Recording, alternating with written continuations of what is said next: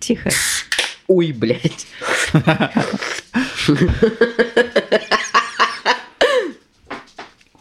Я приняла что мне привезли книгу, и я ее не получила, и теперь у меня не будет этой книги. Я пошла опять заказывать эту книгу. Как ее привезли, но получить не удалось? Ну, я была не дома, и они мне очень навязчиво звонили. Я такая, когда как бы ФДД Илем. Они мне что-то там орут, что надо на улицу выйти. И я такая, блядь хотите. вот, и нет у меня теперь книги. И я, значит, пошла выбирать книгу, и это все делается на каким специальном букинистическом сайте. И нашла эту книгу, и я думаю, может быть, еще что-нибудь у них есть. А букинисты часто продают фотографии. Вот. Если не сказать всегда.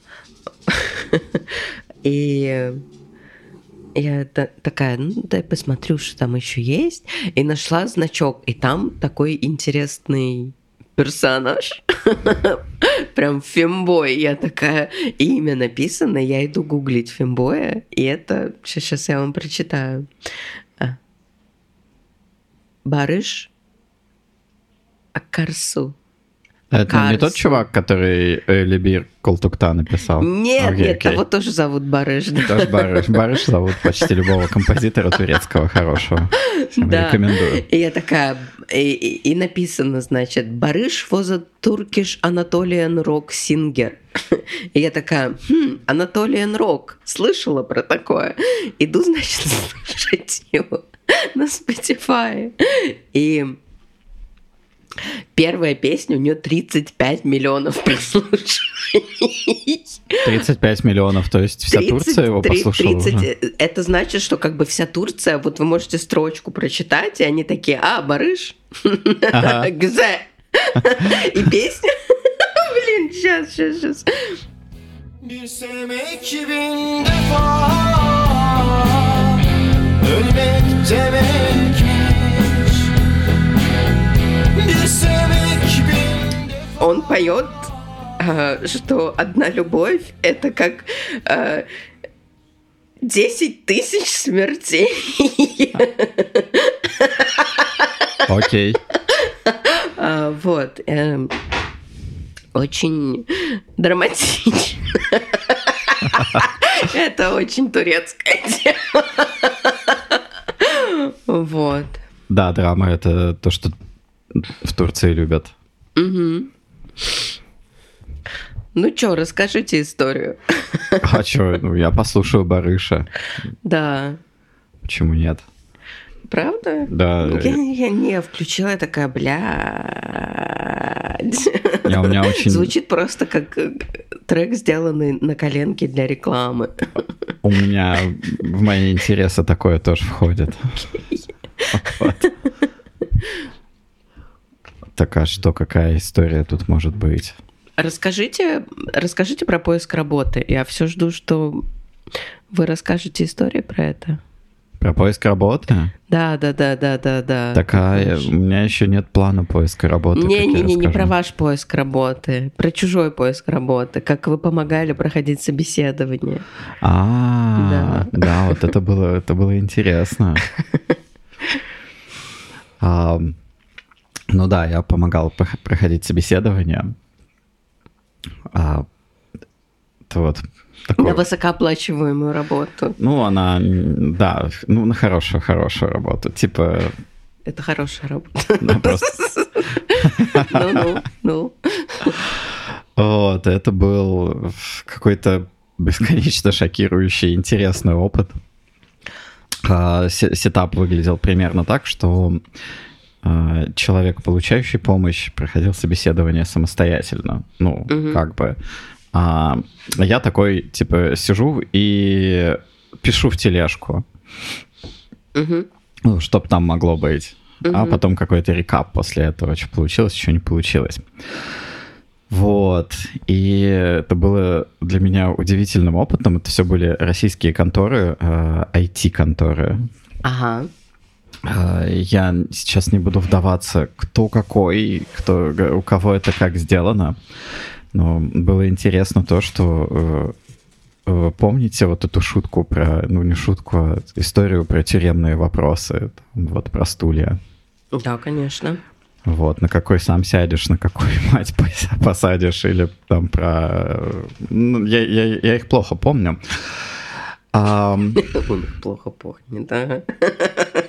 Там есть про море мочи и лес говна. И... Лес хуев. А, лес хуев, да. Такой, или море говна, и лес хуев. И вот куда ты сам пойдешь, куда мать свою отправишь. Вот такие вопросы. Вот, и э, собеседование в российские IT-конторы — это примерно то же самое. То есть э, человек приходит на собеседование, а, и сначала нужно разговаривать. Ну, ча- чаще всего они еще строятся в несколько этапов. Это называются этапы. Этапы — это способы тебя заебать. Этапировать. Да, потому что сначала нужно разговаривать с человеком, который тут вообще ни при чем, и который занимается вот э, тем, что на HeadHunter ищет э, вакансии, не вакансии, а резюме. Подходящие под параметры, да? Да, этот человек пытается сделать какой-то психологический ассессмент ну, okay, да. типа, как там тебе, как тебе подходит, не, подходит.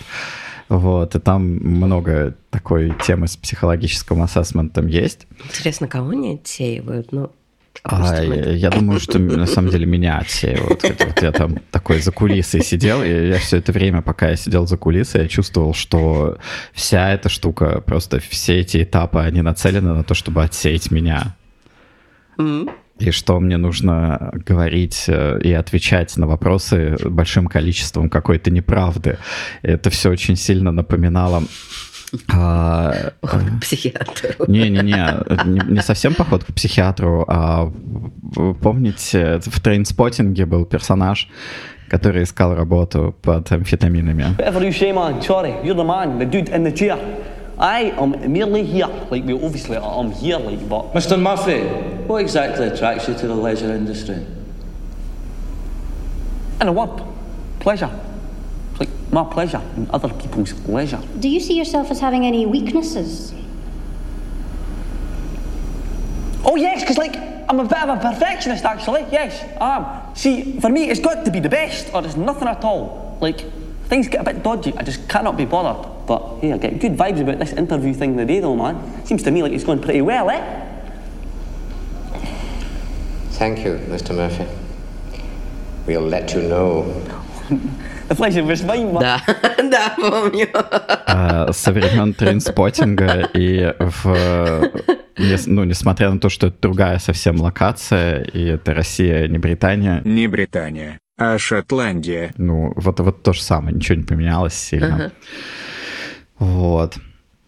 Потом происходит интервью с какими-то специалистами, и, к примеру, э, запросто российский работодатель и любой другой работодатель может придумать тебе в качестве интервью на вакансию то, что тебе сажают э, несколько человек, и тебе надо вот перед несколькими людьми э, выступать каким-то образом. впечатление. Отвечать на их вопросы. Ага. Но суть-то в том, какие это вопросы. Это самые глупые и... Ну, рассказывайте скорее, что вы томите, какие же там вопросы. А, есть такая вещь, это, ну, э, популярная популярная схема интервью называется кейс-интервью, когда тебе дают вот какой-то кейс про два стула, например, mm-hmm. и спрашивают, да, вот, да, что ты будешь да. делать. И э, там были там был, к примеру, вопрос, что вот ты идешь, а, а у тебя человек, он не хочет на определенный митинг идти, он начинает очень сильно сопротивляться. Mm-hmm, вот что, что, mm-hmm. будешь, что будешь делать? Mm-hmm. И э, тогда собеседующий начинал разыгрывать этого человека и разыгрывать, разыгрывать этого человека, то есть О, это боже начинало мой. превращаться в какую-то э, клоунаду, в какую-то клоунаду идиотскую, да, когда человек разыгрывает того человека, и у него явно был какой-то травматичный опыт с человеком, который его нахуй посылал, когда он не хотел идти на его ага. душный митинг, и он такой, ну вот что ты будешь делать в этой ситуации? А я вот так скажу, а я вот так вот отвечу, а я скажу, что мне этот митинг не нужен, что тогда? И на эти вопросы э, обычно всегда все это предваряется тем, что это открытые вопросы, это открытое интервью, неважно, каким образом ты решаешь проблему, нам очень хочется увидеть, как работает твой мозг. И здесь мы вставляем про Big Brain, да. And he was saying that China has total respect for Donald Trump and for Donald Trump's very, very large uh, brain. Но всегда у человека, который придумывает этот свой дурацкий кейс, э, это из его опыта, и он считает, что его ответ правильный. Он сидит Да. там, жмет его у себя между булочек и думает такой правильный, неправильный, Или в правильный. методичке он написан, Э, ты, да? ты да. как я или ты не как я? Ты, Ага. ты вот типа такой, такой, такая, такой же корпорат стуч, как я, или ты на самом деле человек чуть-чуть более широких взглядов. Если, если более широких, то ты не особенно нам подходишь, потому что мне будет грустно находиться с человеком, который, которому лучше, чем мне. Вот. А, вот такой был вопрос. А, это один из моих вообще, один из топовых вопросов, которые я сейчас могу вспомнить. Вы просто внезапно на меня это свалили, я не, не могу в памяти сейчас ковыряться, поэтому будет просто самое лучшее. Это а, ты едешь в лифте с а, каким-то директором соседней организации, и он тебя, значит, спрашивает, а, почему нам нужно работать э, по agile или по скраму. О, боже мой, это же называется... У этого есть название. У этого есть название... а, Элеватор печь или речь для лифта. Короткий рассказ о концепции продукта, проекта или сервиса. как-то пятиминутный пич, а, а, а, лифт, спич. В- и- Да, да. Именно про лифт. Им там Да, конечно, лифт, да, да, Конечно, да. у этого есть название, но люди, которые об этом говорят, они такие, как будто бы я сейчас вот из головы просто этот вопрос достал, потому что ну, я быстро себе представляю какие-то ситуации. И э, надо сделать вид, что ты объясняешь этому директору, что ему дадут, э, э, что ему, например, даст здравый смысл. Потому что ты всегда работаешь, даже когда ты едешь в Э, лифте. Да, то, то- то есть ты, ты- ты- значит, встречаешь человека, человек тебя спрашивает, там, мне здравый смысл зачем? Ага. И тебе надо, пока лифт едет, Не объяснить... да. Не, не растеряться и объяснить человеку, тебе здравый смысл нужен вот для этого, для этого и для этого, вот почему это работает. Он такой, ебаный пиздец, я 50 лет топчу эту землю. Не знал, что такое здравый смысл. Вы- вот вы начали рассказывать э, предыдущий кейс, и когда я проходила собеседование, когда я собиралась ехать волонтерить э, в детский лагерь, мне проводили собеседование, и мне задали такой вопрос, что вот как бы вы идете там на мероприятие, и один ребенок не хочет идти, и он такой, нет, не пойду, что ты будешь делать? А я вообще не была готова к этому. Причем я проходила несколько волонтерских э, собеседований. Одно было очень глубоким и очень таким неприятным. Потому что после него я себя почувствовала как говно. Вот, ну так вот, они спросили, я сказала, ну типа я подойду, там я, я, я сяду, я скажу, а что произошло, я возьму его за руку, и мне сказали, нет, не- не- нельзя брать за руку. И я такая, «А, да, действительно, нельзя брать за руку. Вот, и я прошло, с того момента прошло 10 лет. Прошло 10 лет с того Ага. собеседования. И я до сих пор вспоминаю, а, вот, вот как это было неловко, что вот мне сказали, не-не-не-не-не, нельзя брать за руку. А, Не, здесь так не делают. То есть а, здесь вот еще один замечательный кейс. Опять же, все это кейс-интервью. Вот э, теперь так э, в IT, значит, устраиваются. Ну, помимо того, что программистов заставляют решать э, абсолютно ну, какие-то из... Задача про яд для кроликов? Э, Да, как- э, да, какие-то задачи из э, учебника на сообразительность, потому что собственной сообразительности нет, надо из учебника задачи, соответственно, взять. Либо еще их больше усложнить, если своя сообразительность есть, вместе с мизантропией дополнительно, чтобы человек поебался с этим как следует. Доказал, что хочет эту позицию. То есть это типа не работодатель ищет кого-то для того, чтобы поэксплуатировать, а это работник ищет э, кого-то... Где бы самореализоваться. Где самореализоваться и получить все бесконечные блага. И э, опыт. О- опыт э, и возможность выживать. Вот, это такой, типа, рынок работодателя, хотя, ну, я бы не сказал, что российская IT — это рынок работодателя, это все-таки рынок сотрудника, и сотрудник там проводит собеседование, потому что не там, ребят, вы оказались. А, вот, и э, тоже один из прекрасных кейсов, там рассказывают, что вот у тебя есть команда, э, у тебя есть э, какой-то начальник, и этот начальник, он приходит в команду и говорит, все, блядь, останавливаемся, делаем вот эту хуету. Что делать будешь? И надо отвечать, что делать будешь, и при этом другой человек, он может разыгрывать этого начальника, ты ему говоришь, чувак, ты охуел, так нельзя. А он такой, так можно. И начинает его отыгрывать, и, и, и вот именно какое-то от- от- отвратительное корпоративное поведение, за которое на самом деле надо уебать клавиатурой по голове, так чтобы клавиши рассыпались, и в стене застряла одна из них от силы удара. А это поведение начинают разыгрывать, и вот нужно из него каким-то образом выкручиваться и искать э, компромиссные варианты. И рассказывать, я вот сделаю вот так, а я вот попробую сделать вот так, я попробую этого человека научить чему-то, я попробую... Ну, именно э, вот этот... э, это, это просто на самом... э, Это обслуживающая роль. И она очень много про кейринг. То есть э, это деньги за кейринг. Керинг это когда забота это твоя работа. Вот, как-то так. Он- Она там очень сильно находится. А, И почему-то кейсы, они для меня были объединены как будто бы тем, что всегда нужно работать с каким-то мудачелой, э, у которого э, которому очень плохо. Да.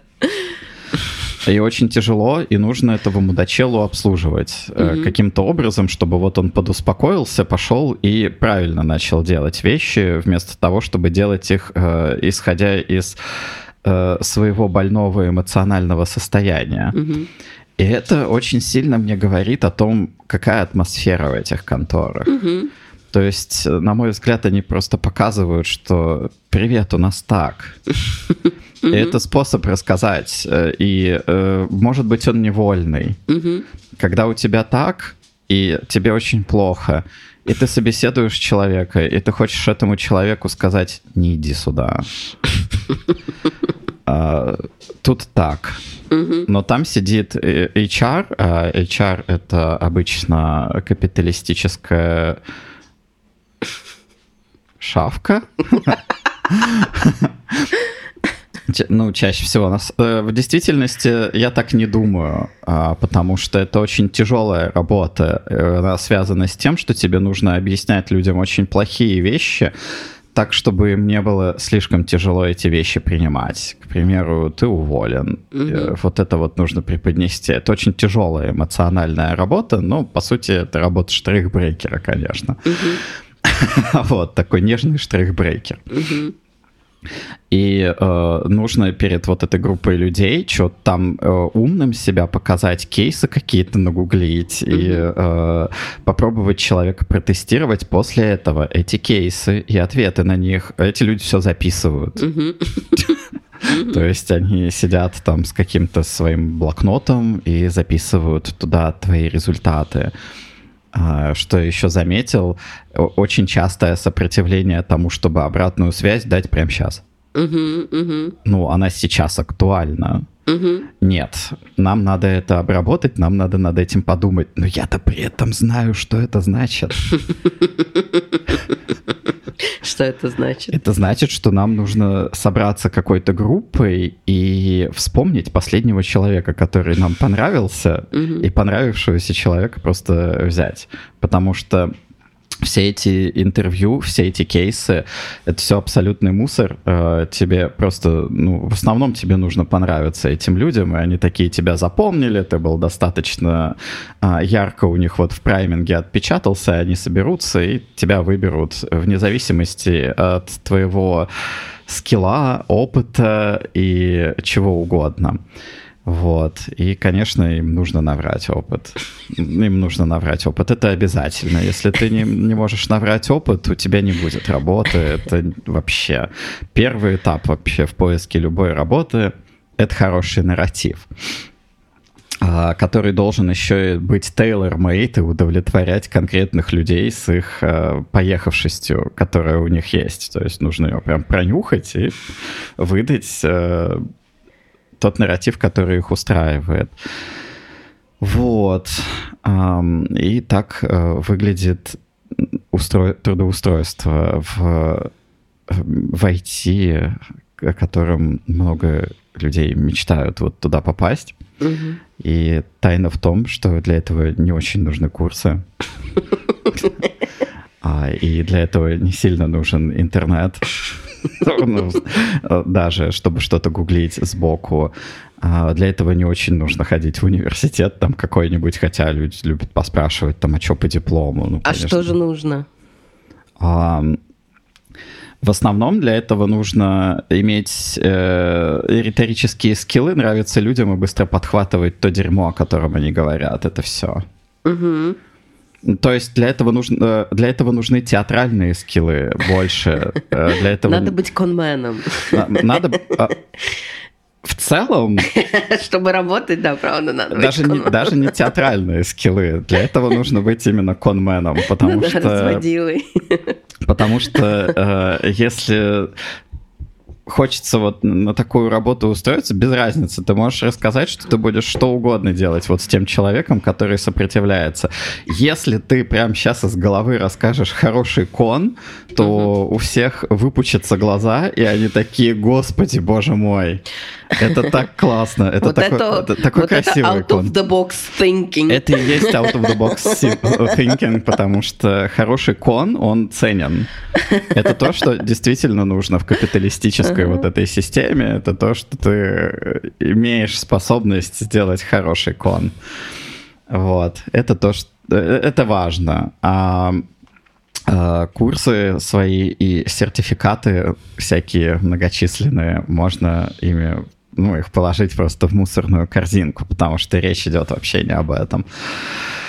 А, вот, вот такой вот опыт, и еще он интересен тем, что через него экспрессируют очень много, на мой взгляд, э, какой-то тяжелой достаточно травмы, с которой люди копят как, к примеру, как работать с иерархией, в которой э, одни люди ведут себя по отношению к другим людям как мудаки, потому что э, существует бумажка, на которой они э, размещ... и квадратик с их именем mm-hmm. размещен выше, чем квадратики с другими именами. Excel, да. Ну, какая-то всратая Excel, да. Mm-hmm. Depends on the skill, да, mm-hmm. что это mm-hmm. такое будет. Миру иногда. И... Э, и вот этот вот гейт, который на пути к работе стоит, это гейт вот э, о том, как этих мудаков можно наебать для того, чтобы они были счастливыми и пошли там себе спокойно в своем кабинете, э, в своем мире дальше продолжать жить. Вот.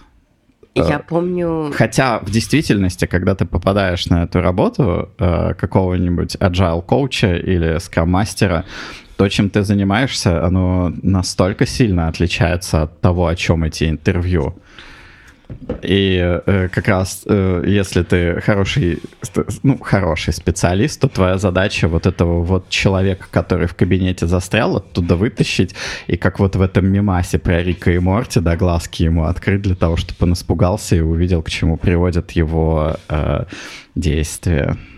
Я помню, я в инсте э, читала одну авторку, и она тоже меняла сферу, не помню, где она была, ну, в чем-то инженерном, на что-то, на что-то айтишное. Вот. И она рассказывала, как, ходя на собеседование, как ходя на собеседование, а, ее часто просят пройти детектор лжи.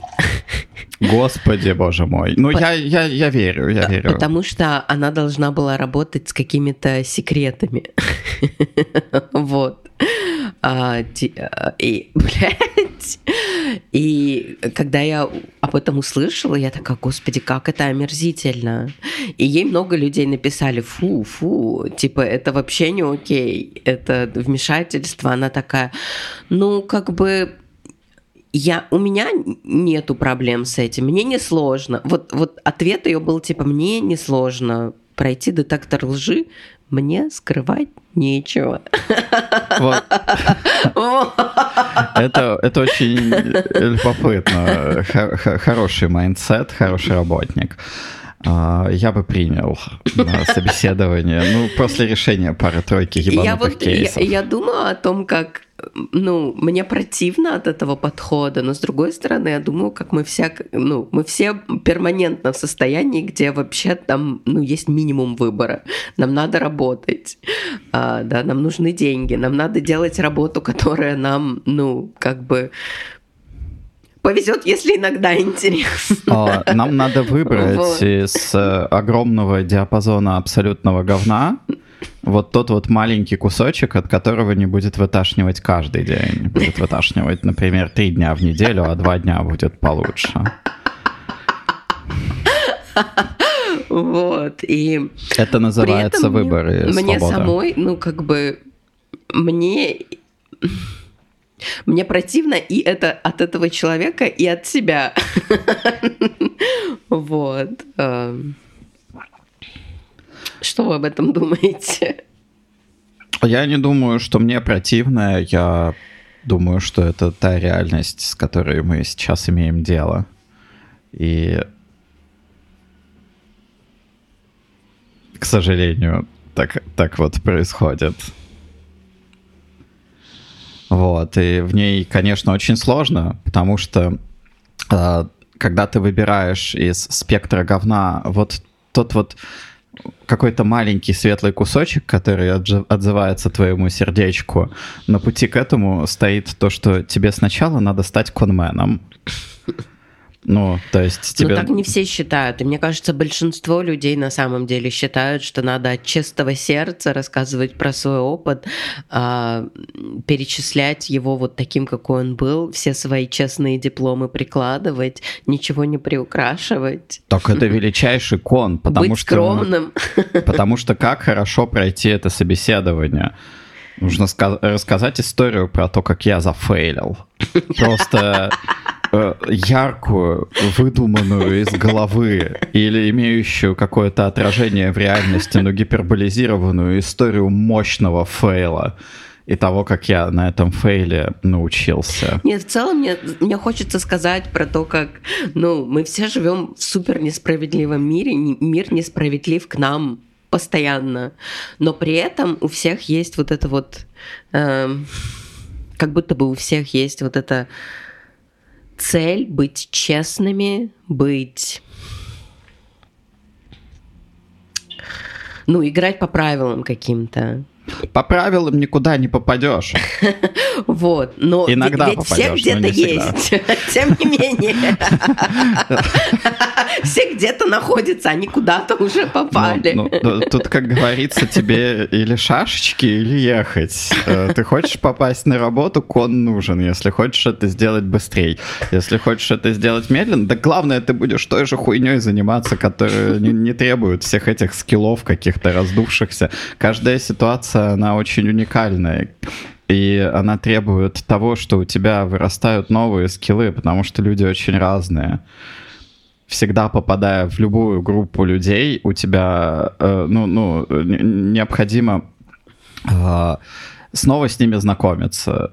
И это будут другие люди, отличающиеся от тех, что были. Везде очень-очень-очень сильно разная ситуация. И не существует универсального скилла, с которым ты можешь прийти и разрулить все это. Кроме кона. Кон универсальный скилл. Вот это действительно красота. Мне, мне просто хотелось сказать, как это ну, как, как, как мир и так выгнут несправедливо, и ты, ну, типа, выгибаешься по его форме вместо того, чтобы, ну, делать, да, какую-то обратную дискриминацию, да, понимаете? А, да, и Да. реагировать на, ну, на чрезмерные требования, на то, что ты постоянно всем должен, на то, что ты живешь для того, чтобы а, собирать а, регалии, да, какие-то бумажки, подтверждающие твои компетенции, то, что ты не последний человек. Вот. И это становится целью вместо того, чтобы, ну, как-то и, и о себе позаботиться, что мы живем не только, чтобы э, доказать э, вот э, человеку из какой-то неприятной иерархии, что ты не последний вообще-то. Вот. э. Меня это, меня это очень печалит. И меня печалит это всегда на самом деле. Когда я вижу... Не хочется называть это лебезением.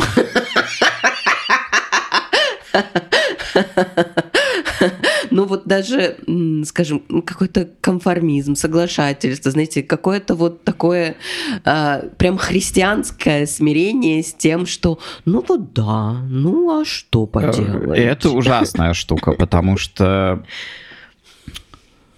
э, я бы сказал, что на собеседованиях это не ценится. А ценится скорее а, такое, такое доминирующее поведение. То есть, Ну, иначе как сволочи попадают вообще на работу? Я А. работала с таким количеством вот просто сволочей, э, социопатов, людей, которые вот прямо, они работают для того, чтобы говорить гадость. Я, я могу вам точно сказать прямо из вот этого довольно большого опыта, из своего большого опыта, что несмотря на все эти кейсы, несмотря на все эти фильтры, самое лучшее, что можно делать на сраном собеседовании, это задоминировать. И если ты, если ты, доми- если ты задоминировал собеседование, к тебе приходят и говорят, да, ты, ты тот человек, который нам нужен. Как просто- происходит вот как бы перехват вот этой вот власти на Пе- Перехват власти происходит, например, так. Вот люди, которые пришли с тобой тебя собеседовать, у них есть какая-то адженда. Ты им говоришь, у меня есть адженда. Сейчас мы будем делать вот так, вот так и вот так. Либо в первой части я рассказываю о себе, во второй части я задаю вам вопросы, в третьей части вы можете мне кейс какой-нибудь рассказать. свой. Меня. Вот, а в четвертой части у нас шеринг. И все такие, окей. И, и- и это прям можно почувствовать, что у людей в сердцах начинает любовь появляться, что То, то есть это прямо как родители, да? Родительско-детские отношения такие. вот. И, и у, и у людей, у персон, склонных к доминированию, она тоже появляется, потому что наконец-то меня задоминировали. Я об этом просто мечтал вообще всю жизнь. Вот, ну, пе- перехват, доминирование, вот, вот это та тема, которая просто помогает выживать, потому что она, она же точно так же помогает выживать и в дальнейшем в среде. Но при этом а, нужно быть, конечно, слегка тираничным, однако справедливым и очень эмпатичным. И тогда это будет вообще вин.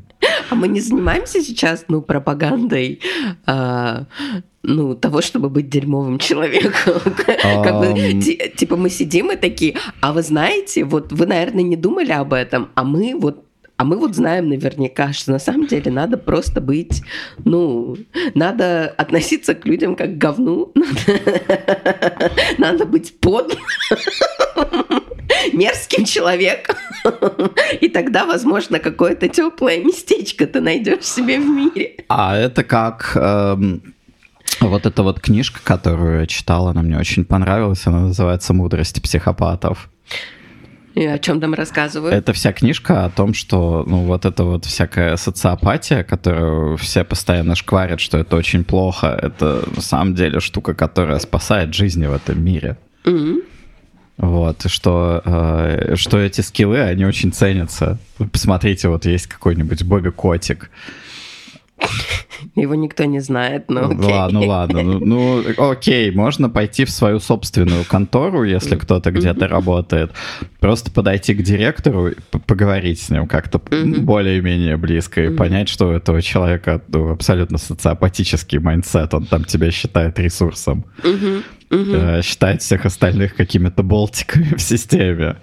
И э, это человек, который обеспечивает и эффективность, и этот mindset позволяет вот... Ну, он, он ценится. Он э, пробивает себе путь к благосостоянию. И скорее мы не то чтобы сидим тут и его нахваливаем и рассказываем, что это зашибись, а больше вот у меня мысль о том, что вообще-то это грустно, что это так. Что мы это ценим? Э, Очень, да, грустно, что мы это ценим, грустно, что мы на это ведемся так легко, грустно, что мы такие нас задоминировали, и мы начинаем думать, ой-ой-ой, кажется, меня задоминировали, ой, может, это человек-то все-таки хороший. Кажется, там высокие компетенции. Кажется, там высокие компетенции, хотя да, эта Хотя компетенция... тебя просто переорали. Не-не, хотя эта компетенция, она просто написана у Челдини в книжке про то, как манипулировать людьми или что-нибудь такое. То есть, ну, про- просто прокатывающий кон. Вот у тебя прокатывает кон всю твою жизнь, ты его научился делать, и вот ты директор. И у тебя большая зарплата, которая раз в 10 больше, чем у человека, который на самом деле делает работу. У человека, который на самом деле делает работу, будут собеседовать ам, пять, пять человек, включая тебя, а тебя будут приглашать, приди к нам, спаси нас, сделай нам хорошо. Вот. Скорее это, ну, дескрип... ска- скорее это ближе к, дикс- к дескриптивной штуке. Это все-таки критика, это не похвала. Это, это довольно жутко. Ну, э, вот такие вот условия. И часто как будто есть иллюзия, что вот информационные технологии — это совсем другое дело. Там вот это уже все отмерло, да? А, и, и- и там действительно нужно чуть-чуть больше лебезить перед рабочими, чем в других местах, потому что такой рабочий посмотрит, что ему некомфортно, что-то его абьюзят, он такой, нахуй, пошли, я просто за месяц-два найду себе работу, где будут платить больше. А, и только из-за того, что у рабочего в информационных технологиях сейчас, из-за того, что они везде нужны, существует вот этот вот Рычаг давления. хоть какое-то какое человеческое отношение. Как только этот leverage пропадет по каким-то причинам, оно пропадет тоже, и, и во многих местах оно пропадает. То есть вот это вот э, воспевание того, что нам так важны люди, нам так важны сотрудники, в конечном итоге оно все равно утыкается в какого-то человека, который на тейлоризме вырос и на каких-то манипуляциях бесконечных, и он такой, да мне ресурсы просто нужны. Я, я вижу, что вы колесики, и я воткну колесико, и будет хорошо. Конечно, он укатает эту систему, но потом устроится в место получше тоже. А, Вот. Э, В других местах э, у рабочих чуть меньше, намного меньше левериджа. Поэтому, к примеру, в IT очень редко возникает идея о том, что вообще профсоюз — это что-то хорошее. А теперь представьте себе, что все это еще и глобальное. Это не одна организация, а это просто огромный глобальный рынок. И, в общем, пока так, пока так. Если мы говорим об ужасных вещах, то давайте вот об этих вещах поговорим. А, это, ну, ну, это, это не новости IT-рынка. А что это? Мы говорим про следящий софт. Да, и э, у меня есть своя история и чужая история. Какая интересует больше? Давайте начнем с чужой и продолжим ваш, вашей. А, ну, чужая история, вот э, рассказал мне знакомый, который работает программистом, что у них появилась э, тимлидша. Тимлидша — это это какая-то роль, типа, вот этого человека, который стоит и наблюдает за тем, как все работают. И А, будто чем? бы... а тимлит это не проект-менеджер? Не-не-не. Это разные должности. Тимлит это вот с палочкой, который ходит и тыкает. Project менеджер это чуть-чуть сложнее. Project менеджер отвечает за аллокацию денег, за бюджет э, и за то, что что-то произойдет. То Team есть это продюсер, basically. Э, Project Manager, да, да, на самом, да, это продюсер, потому что в кино Project Manager это действительно продюсер. Не все, наверное, эти роли кинематографические знают. Так что, ладно, в кинематографе есть человек, который отвечает за то, чтобы все это произошло и было вовремя. И чтобы потрачено было вот столько денег. Ну, а связующее звено между заказчиком и командой. Да. А, В IT очень много существует проект-менеджерской работы, но э, есть довольно большое движение вот как раз э, agile, там всякая гибкость и все такое, когда рабочим отдается больше ответственности, большая возможность влиять на ситуацию, и когда нужно вот держать замотивированную команду, которая по фану работает, всем очень интересно решать все эти пользовательские проблемы. Ам, И удивительным образом происходит магия, в которую до сих пор не, не все поверили, что люди начинают клевые вещи делать. Проблемы решать как-то реально и приносить очень много денег капиталисту таким образом. Не все капиталисты готовы поверить в то, что это так. А, но реальность постоянно доказывает, что это вот так вот, вот так вот, вот так вот, поэтому оно распространяется достаточно сильно и превращается в какую-то религию потихоньку. А, это что-то типа большого движения уровня индустриализации. Но в IT, и выходящее за его пределы. Так вот, а, и вот этот э, знакомый мне рассказал о том, что у них появилась тимлидша, это просто, ну, некий пимп, который в команде существует, который должен отчитываться и писать какие-то отчеты какому-то дегроду, который любит их читать и думает, что все хорошо.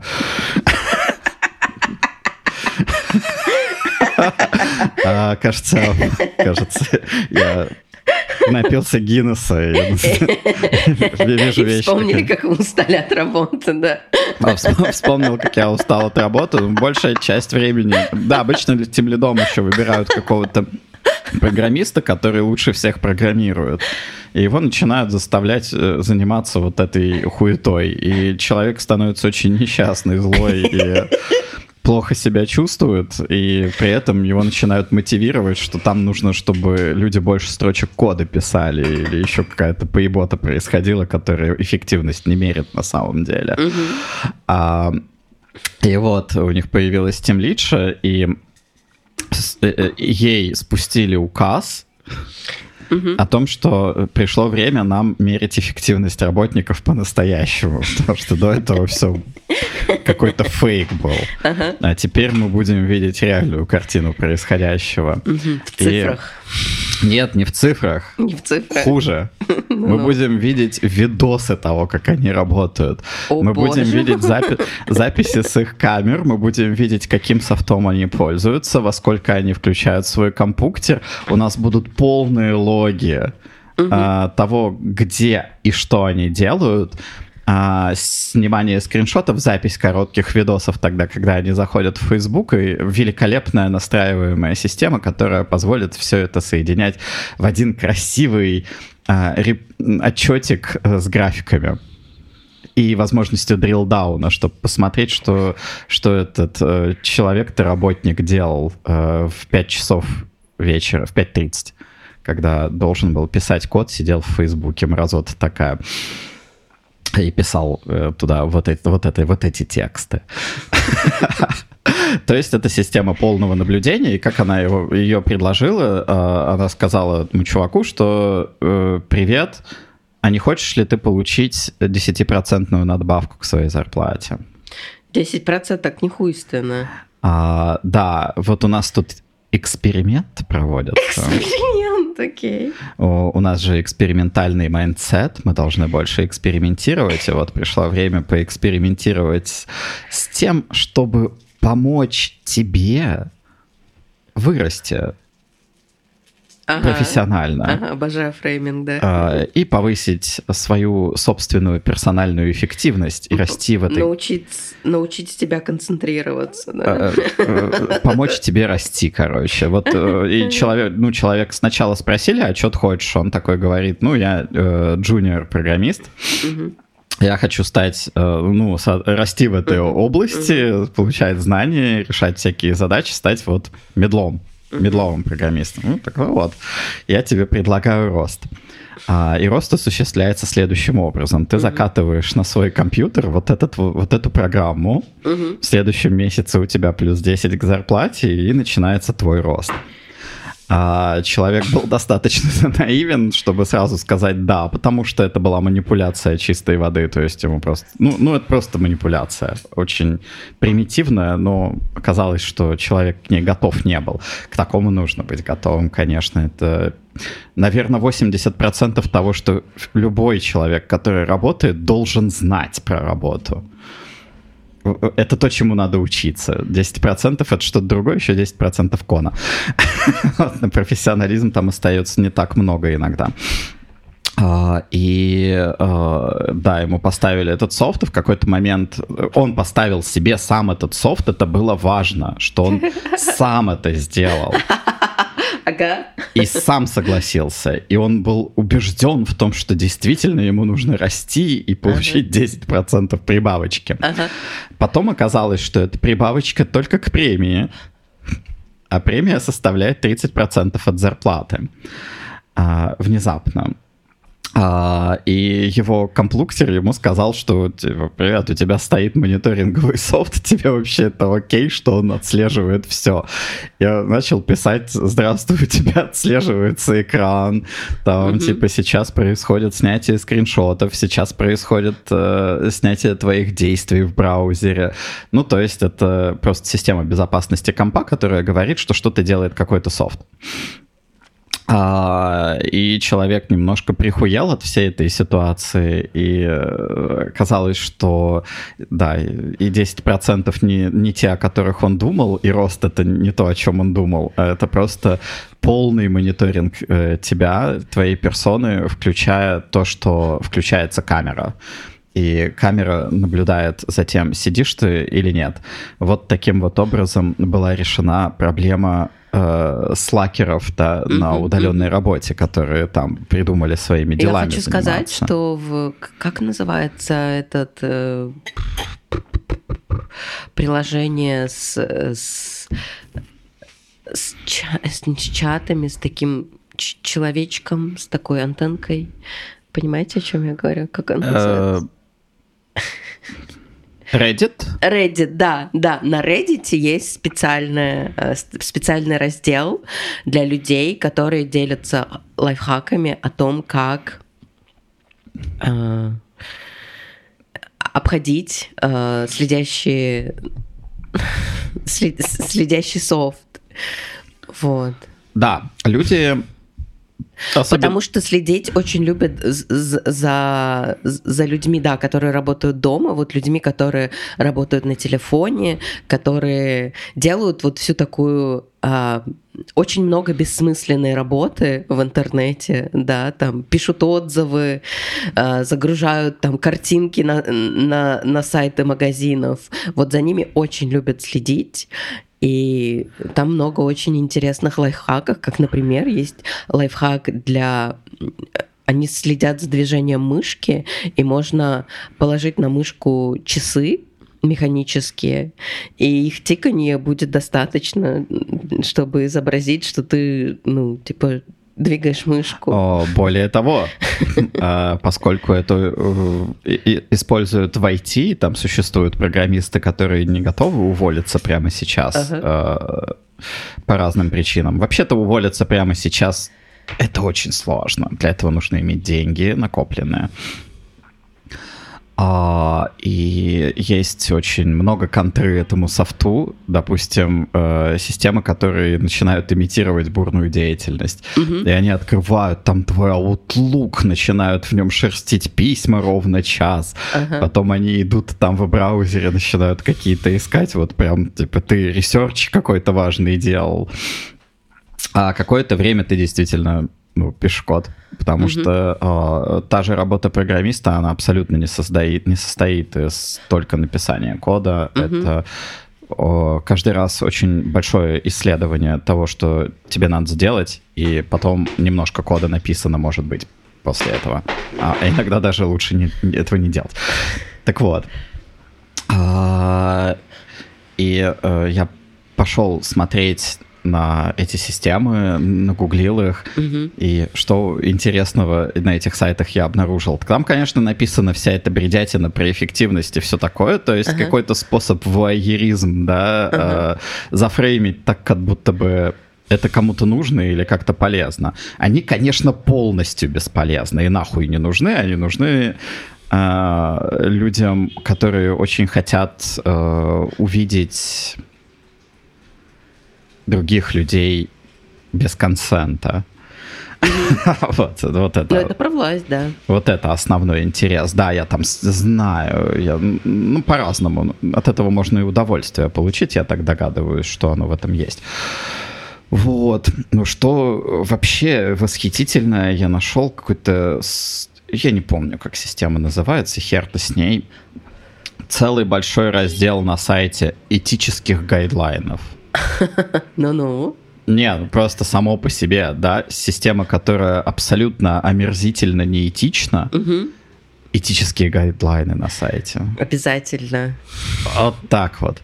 Как не оверюзать эту систему? Как не вмешиваться в личную жизнь? Как мы ценим privacy? Как мы... Блять, это такая антиутопия просто. Да, это абсолютная антиутопия. И э, вот такая ситуация с человеком случилась, и, видимо, ему из этой ситуации понадобится каким-то образом выходить, но при этом он чувствует очень много стыда за то, что согласился и сделал этот выбор, хотя выбор этот сделан не был.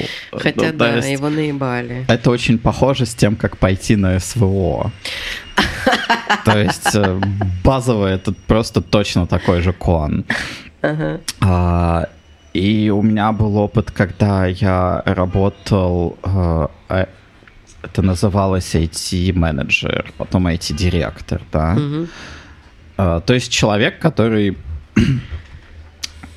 следит, чтобы все хорошо было. Что все как говно через гуся А в проходило. действительности это человек, который следит, чтобы до До руководства. доходила позитивная информация, а негативная информация до них не доходила, потому что они не любят э, таких вещей, у них есть свои дела. Вот. И, конечно, это обозначает, что к тебе приблизительно каждый день подкатывают какие-то люди, которые создали какой-то омерзительный софт и пытаются его тебе продать. И вот ко мне какие-то э, э, российские э, продав- продавцы софта для мониторинга подкатили как-то раз. И я такой думаю, ну да, конечно, давайте сделаем встречу в офисе, просто вы мне абсолютно все расскажете о том, как эффективность повышается, как у ваших клиентов вообще там все выросло э, за счет этого. А вот, и они... За счет паноптикума. За счет паноптикума. И они приходили, показывали мне систему. Система, конечно, говно, потому что она уже этически говно. И потом я попросил сначала их рассказать о реальных цифрах, которые у них есть у клиентов, и как эффективность повысилась. Ясное дело, там просто были выдумки всякие. Ну, что э, рабочий день стали использовать эффективнее. Я такой, что значит рабочий день стали использовать эффективнее? Человек стал больше работать. Что значит стал больше работать? Все в итоге докапывается до того, что у человека был дольше открыт Outlook. И его э, руководитель решил, что этот человек работает в Outlook. И, соответственно, Outlook должен быть открыт. Человек догадался до, этой, до этого правила, начал держать Outlook открытым, по всей видимости. И иногда там шерстить письма, возможно, скриптом. Вот, продажи повысились. Я такой, окей, каким образом продажи повысились? Ну вот, повысились продажи, ладно. Это как-то, типа, связано с годовыми циклами? Не знаю. И постепенно э, я задавал вопросов, и оказалось, что этот софт ну нахуй не нужен, что он отвратительный. Но мне было очень интересно всю эту клоунаду пройти, потому что я очень любил себя, будучи вот начальником таким, мне было нечего делать. Было много свободного А времени. было, было много свободного времени, которое можно было восхитительно провести за беседами с разными людьми из разных э, ну, областей знаний, которые приходят к тебе и пытаются что-то продать.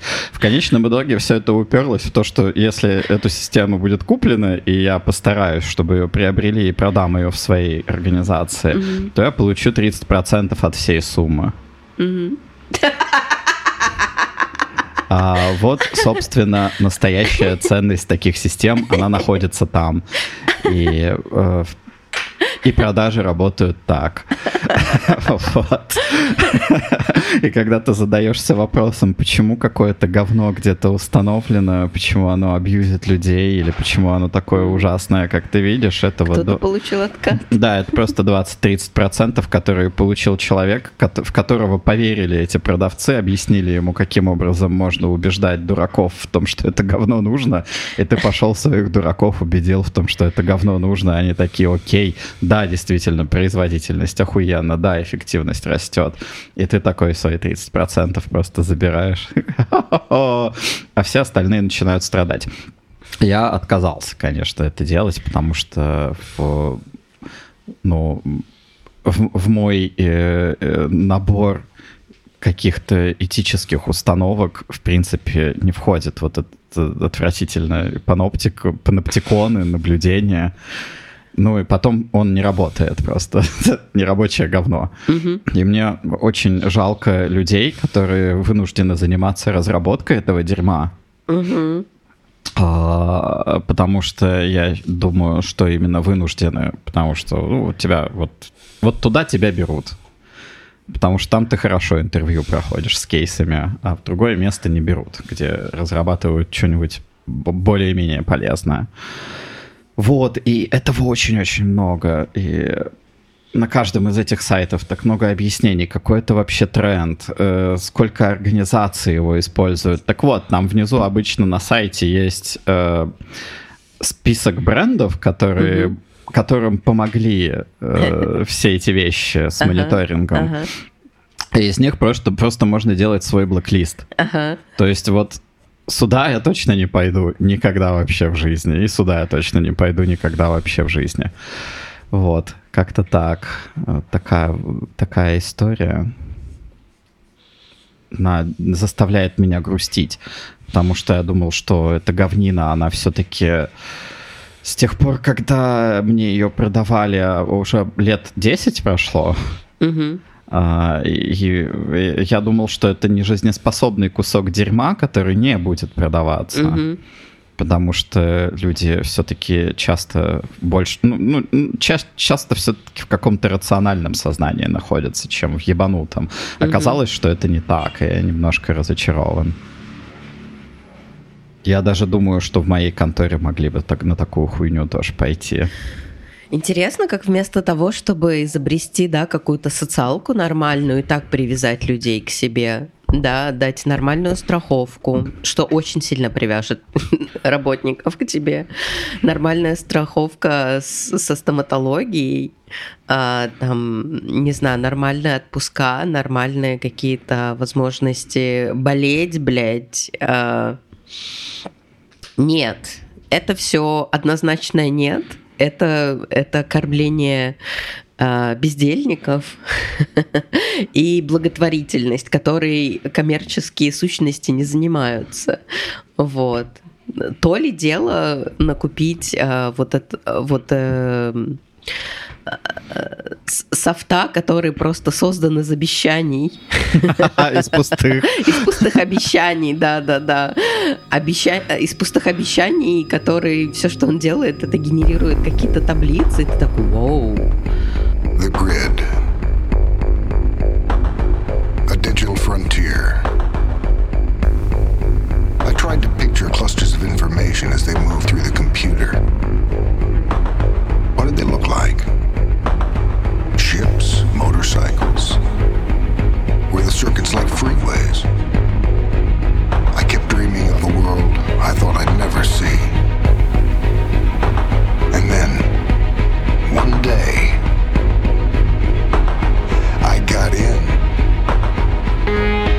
вот это массив данных. Вот это я понимаю. О, Теперь, да ладно. теперь я вижу картину Э, происходящего. Подождите, как это называется? Data-driven ma- management. Да,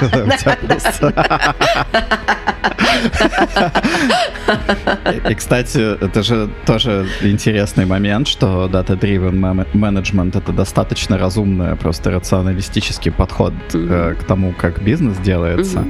И то, каким образом его некоторые орки извращают. И Мгм. такие, ну, теперь data-driven management — это камера, которая у тебя будет включена. Вот.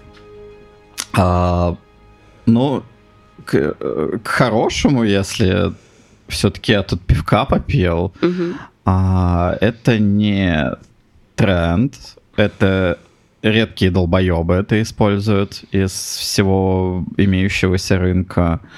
И скорее вот э, всякие информационные технологии, они как раз больше связаны с тем, что ты можешь там рассчитывать на медицинскую страховку более-менее хорошую и на то, что у тебя будут дополнительные дни к отпуску, который прописан в законодательстве, чтобы можно было заболеть и не обязательно таскаться в поликлинику.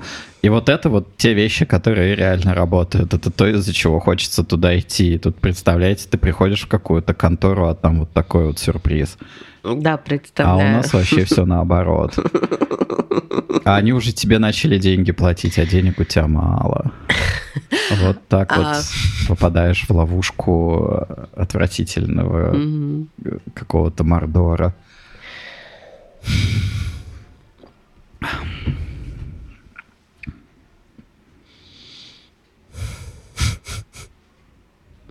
Я книгу читаю. Я начала читать книгу про... Это мемуары. Архан Памук написал книгу «Стамбул», что-то там, воспоминания о городе. О, Вообще, э, я довольно быстро, приехав в Стамбул, поняла, что мне этот город заходит, потому что он очень похож э, на на Питер. Вообще у него есть российский вайб. Вот, и чтобы его описать, это такое вот как бы очень много былого величия. Я прям такой засопротивлялся и думаю, что это, наверное, может, это и в России просто есть турецкий вайб. Я думаю, что это довольно единый вайб. Он Да. как бы не российский, не турецкий. Это в целом как бы, ну, исторически Ну так да. много где сложилось. Вот это вот э, былое величие, а, былое величие, сочетающееся с э, жизнь, жизнью на каких-то задворках истории. Того, что ты как бы европейское место, вот, э, с, с европейскими ценностями, и вообще, ну, как бы исторически являешься фактически, вот невыдуманно, да, частью истории, да, континента. Но при этом тебя никто как бы не считает частью европейской истории.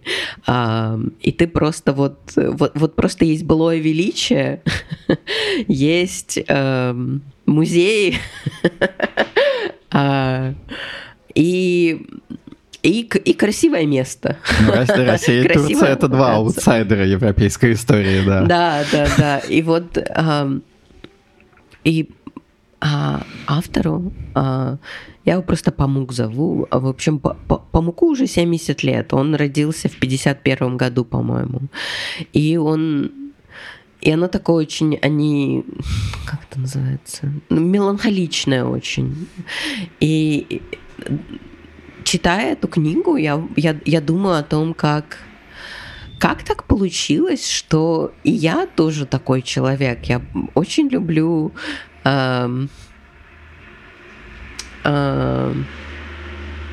ностальгию. Вот, э, вообще ностальгию и вот какие-то вайбы, знаете, вайбы прошлого. Вот какие-то нематериальные штуки, очень в, целом какая-то жизнь в вымышленном мире. А, В, в вымышленном мире какой-то а, а, об- обреченности на печаль. Вот. И я прям очень хорошо провожу время, читая эту книгу.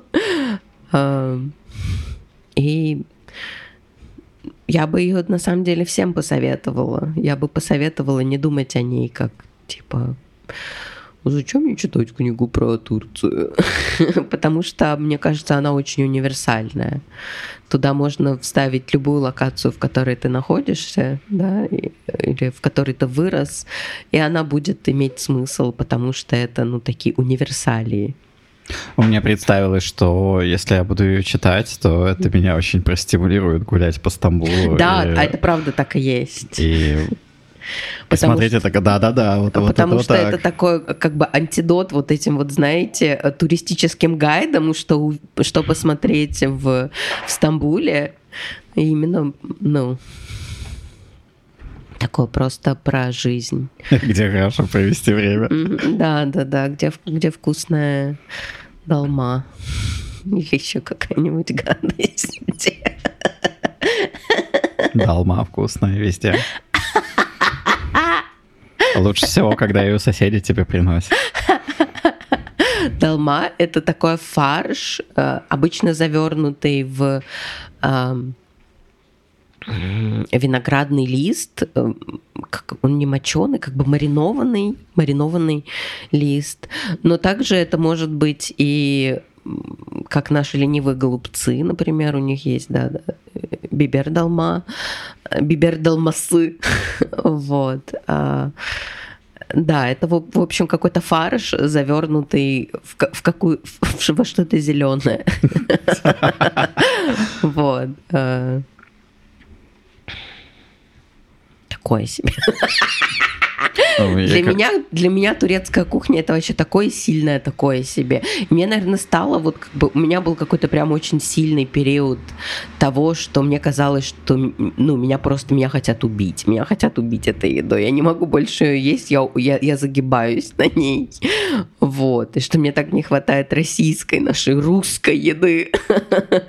Вот. И эм, на Новый год мы делали салаты, и я стала больше читать про салаты эм, и вообще про русскую кухню. И я поняла, что русская кухня, она тоже в целом, ну, ей особо нечем похвастаться. Там нету э, там нету роллов. Та- та- Там нету фо. Там нету ничего, что я так сильно люблю. А, И, на- и как-то для себя поняв, что, на- ну, что это все-таки, ну, скорее про дело привычки, и что привычка моя, она сама кухни, которой сама нечем выебнуться. Вот. Мне, меня попустило. Меня попустило.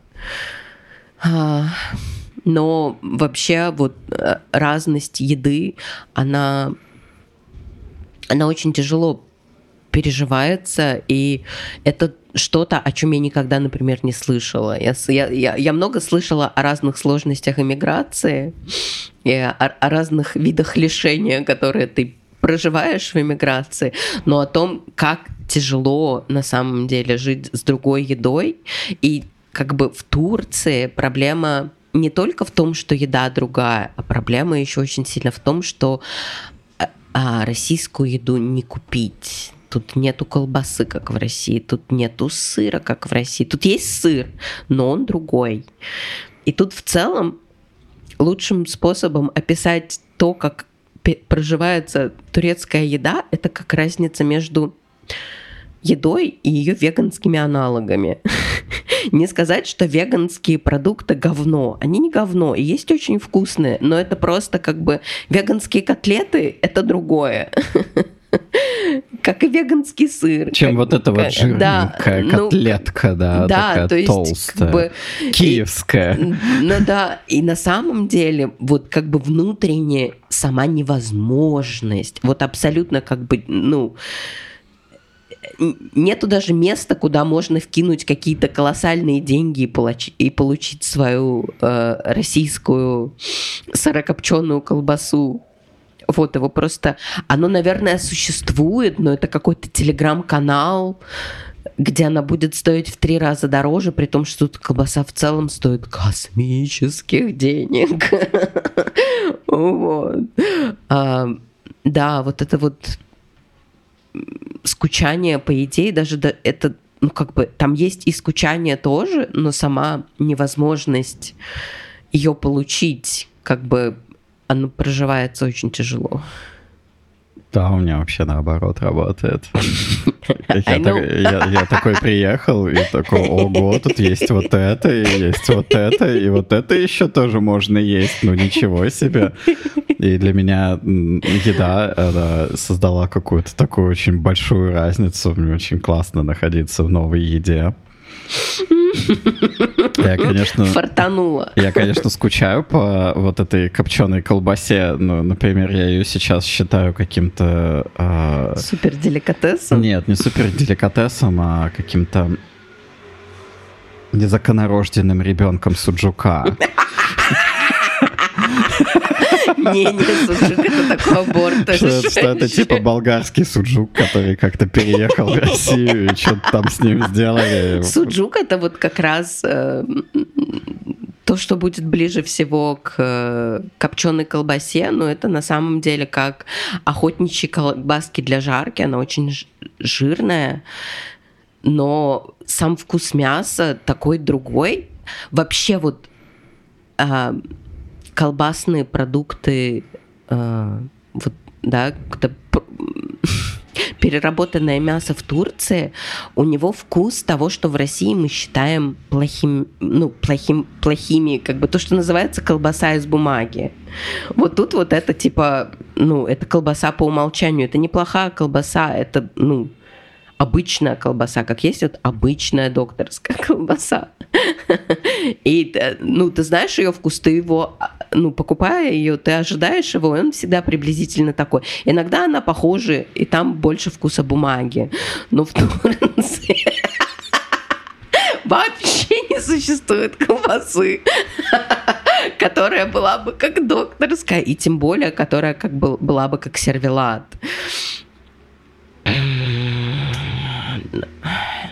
И это... Ну, к этому... Я, я не знаю, возможно, если бы я жила здесь долгие годы, я бы могла к этому привыкнуть. Это в целом как бы...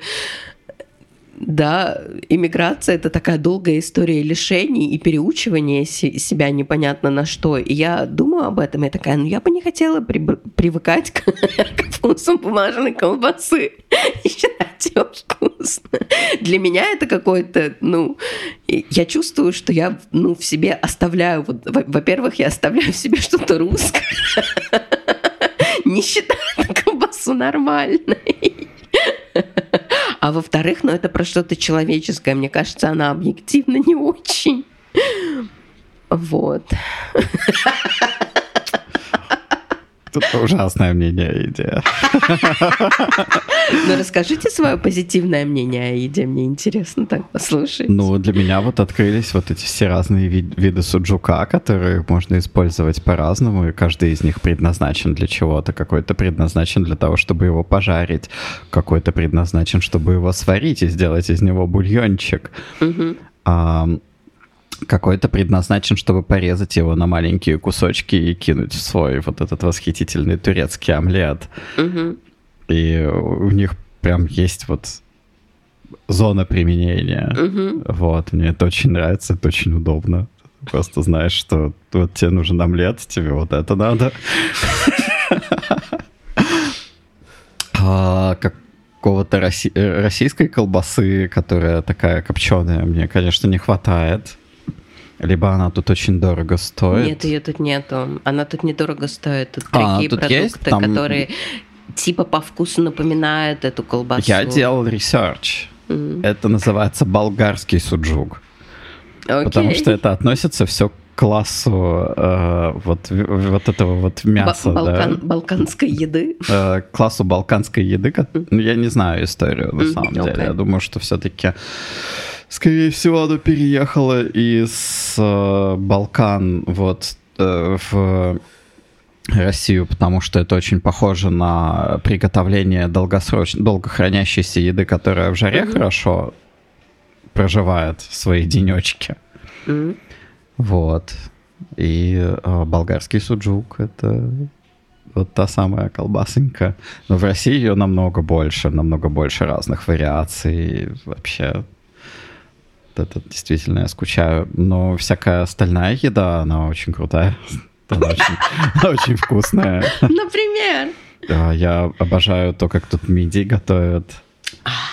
Ну-ка. А Долма. Долма меня впечатляет. Единственная мерзкая долма, которую я попробовал, она была из такой законсервированной банки. Мгм, Я мгм. подумал, сейчас я куплю себе долму, которая долго хранится, поем ее. Она была отвратительной, потому Мгм. что она была как-то законсервлена гадко. Мгм.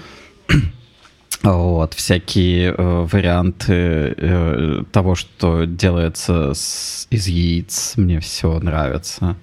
Мне нравится вот Что это кроме меня вы знаете? там яиц еще вообще? есть куча всяких омлетов, э, омлетов с котлетками, омлетов с суджуком. Прям их много. Окей, Я не, не попробовал еще все. окей. А, мне нравятся котлеты, мне нравятся баклажанные всякие штуки, Да, которые здесь делают. всего. А, которые я даже не ожидал вообще, что они существуют. Вы не ожидали, что существуют такие длинные котлетки, на которые нарезан баклажанчик и все это запечено? да, потом все, вариации дурумов, ну вот, э- вот шавух, которые э, их очень много, они очень разные, Да, они все правда очень так. вкусные. Ну, все вот дурумы, я согласна, дурумы тут э, next level. Потом э, Чиковте. чикофте, да, Мгм. это просто абсолютная неожиданность. Чиковте – это как шаверма, но там вместо мяса используется нутовая паста. И она не, не, не очень мелко помолота, то есть она не как паштет. По сути, это паштет, ее можно намазать, но она больше все-таки такой консистенции фарша. И там чувствуются какие-то ку- кусочки. Вот. А, Да, ну вот, это просто... Это нутовая паста, и ты ее когда ты идешь в, в, в- чеков-то место, то там спрашивают, что тебе положить. Ну, обычно, да, это салатик, а- огурчик, помидорчик. Возможно, туда еще кладут э, маринованные огурцы и маринованные продукты. Тут а, я думала, что Россия это как бы место маринованных продуктов, но я просто не была в Турции. Если у нас выглянуть из окна и повернуть голову налево, то там есть балкон. Балкон. Человека, который, кстати, где-то работает здесь рядом. Да, да, да, да. И э, часть балкона, она просто заставлена этими маринованными Да, банками. Там да. маринованное просто все. Тут даже маринованный арбуз. Маринованный арбуз, да. Э, На рынке можно купить э, маринованный сок в стаканчике. Это офигенно вообще. Причем его можно купить острый или не Острый острый, не с кусочками и без кусочков, которые там плавают. М, Отлично. Да, тут очень много маринованной жрачки.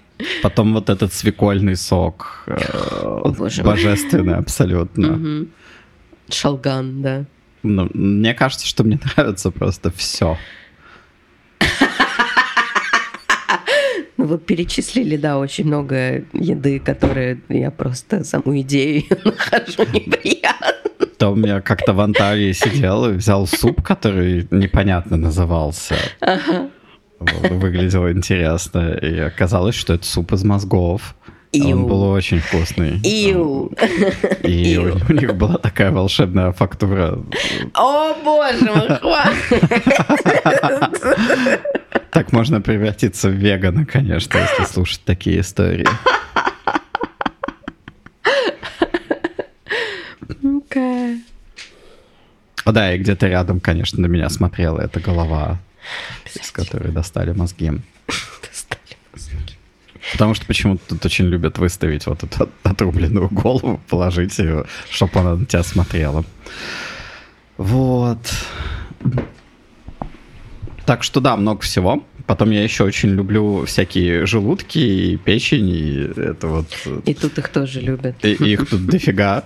Не надо искать сильно. Просто идешь. Да, с потрохами очень много всего. Идешь, берешь и наслаждаешься. А, да, что-то про еду начали разговаривать.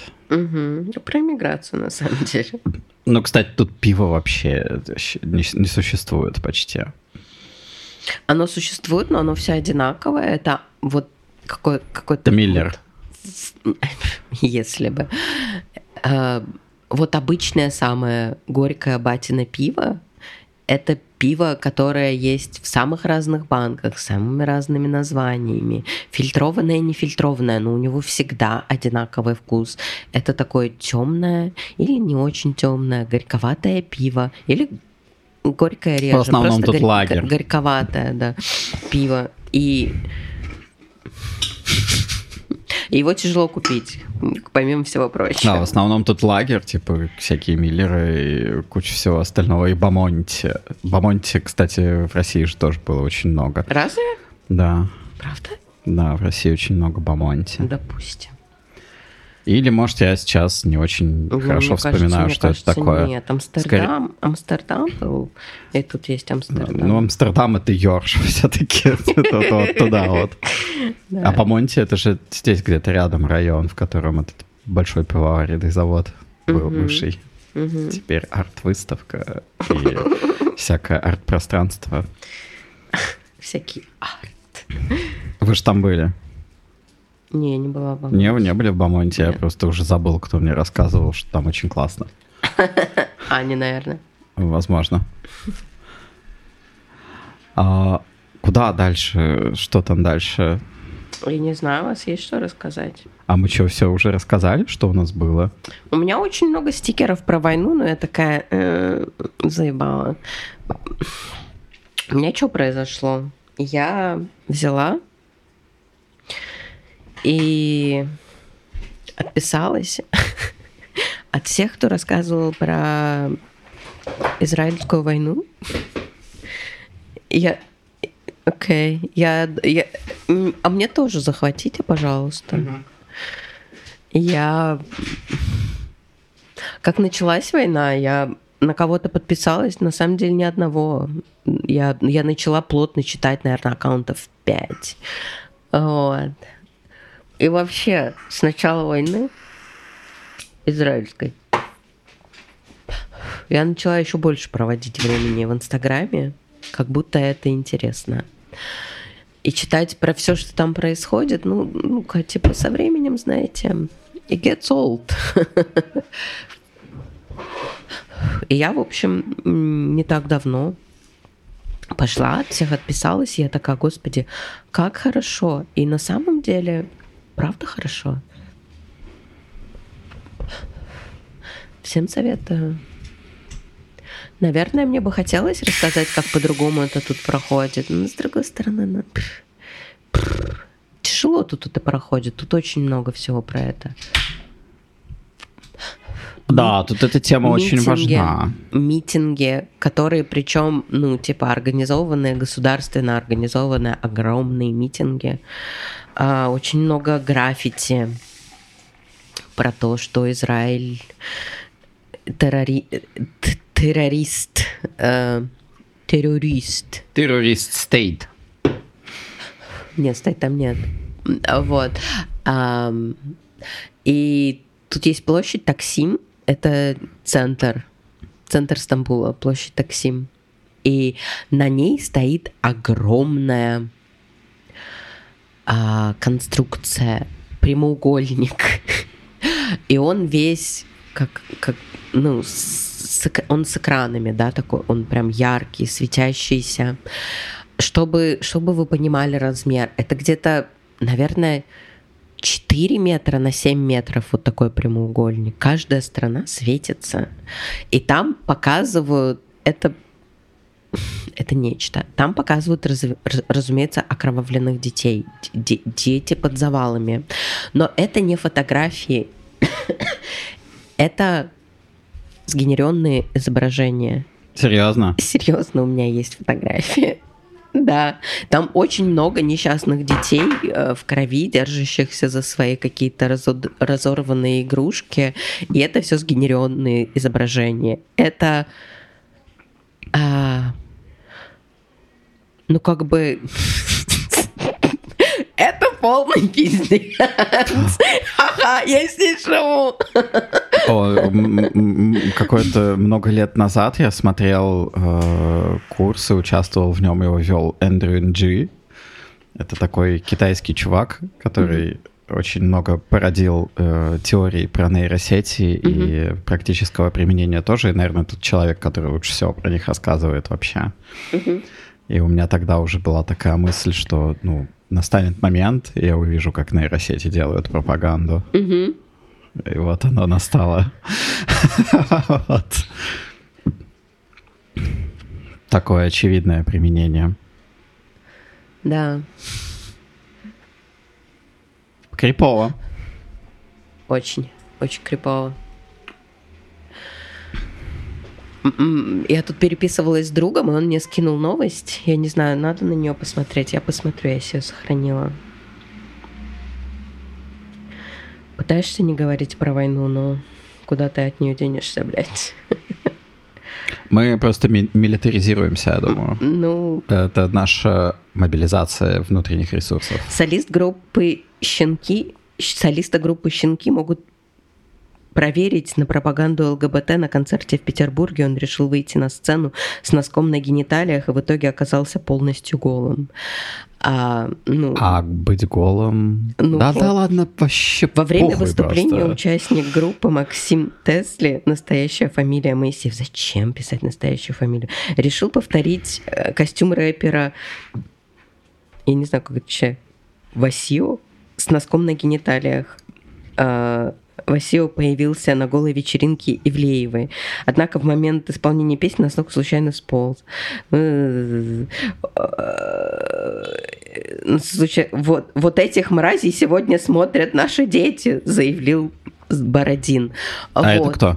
Ну, какой-то депутат. Да хуйло какое-то просто. Вот. И я думаю, а в это, ну, прочитав эту новость, я подумала о том, как, ну, люди для себя не видели связи, да, между дискриминацией да, меньшинств и дискриминацией их. И им говорили, что это вещи связаны, что ты не можешь как бы дискриминировать одних и не дискриминировать других. Вот. И я не знаю, это типа, ну, это Потому что в моем опыте нет. Людям не становится понятней, что эти вещи связаны, и невозможно одним, одним гражданам запрещать э, вещи, которые разрешены всем остальным. Но что как бы на самом деле запрет для одних становится запретом для всех. Вот. И это хороший пример того, что да, это так и работает. Запре... Ну, в- в- вообще какая-то, да, э, дискриминация конкретных групп, э, э, она существует для того, чтобы все э, все жили в паноптикуме, все чувствовали, что тут у нас э, порядок и семейные ценности. И ты и следующий. Нам, и нам, да, надо себя постоянно контролировать и быть, э, по, э, ну, до, достойными. Мне член, кажется, тут семейные общества. ценности э, большого значения не играют, скорее то, что ты следующий, и тебе надо просто потише вообще-то быть. Да. Вот, блядь, просто сигарета упала. Прям Сейчас туда, прямо в пепельницу прямо на ее дно. в пепельницу вонючую. Но я... Хорошо, что она спасена. Слава богу. Специальная операция. И думая об этом, я же очень много на эту тему злюсь вообще того, что ну, все вот это происходит, и люди для себя, ну, ну, как бы вот видят две точки, да, то, что происходит с нами, то, что происходит с другими, и они не проводят прямую между этим, тем, что это связанные события. Как там, например, мои э, друзья из транссообщества на фоне всего этого, да, на фоне закрытия комиссий, э, запрета перехода, э, не приходят к выводам того, что вообще контроль государства э, твоей сексуальности ни в каком виде не приемлем, что само наличие комиссий как бы нарушает их права, не, не доступ к комиссии, а само существование комиссии как таковое, это нарушение твоих человеческих прав, это полисинг вещей, которые не касаются государства вообще и не могут касаться никак, а люди такие нет, это важно, правда важно, важно, чтобы люди понимали, трансы они или нет. И я, ну, как бы на каком-то уровне я согласна. Правда, важно, чтобы у людей была возможность понять это про них или не про них. Но для этого нам не нужен никакой э, контролер, никакой человек, выписывающий справки за деньги. Это не делают бесплатно. Это никогда не было бесплатно. Так это же э, ну, такая псевдонаука. Я имею в виду то, что делают эти комиссии. Да, они но же они не делают никакой Это research. окей, очень много псевдонауки вокруг, везде. Ее очень много. Но для меня было важно это отметить, что э, то, что они в основном делают, это бизнес и получение да, но, денег но, за справки. Но бесит меня, что как бы, ну, люди для себя эти, ну, как бы факты жизни не связывают, и все равно такие, нет, нет, это просто надо делать нормально, нам просто нужны нормальные мусора, нам нужен, нужен нормальный президент, нужно нормальное правительство, нормальные комиссии, и как бы нет, нет, не нужны. Ну, никто до сих пор этого не попробовал. Все-таки э, да, проблема, как вам сказать? проблема в том, что никто это никогда еще не попробовал не нормального президента в России. Неправда. Есть общины общества, в которых нету президентов. Просто их настолько маргинализовали, они настолько вообще не, не считаются частью современного мира, а, суще... а считаются дикарями или еще кем-то, или коренными людьми, у которых все особенно их не надо трогать. Так...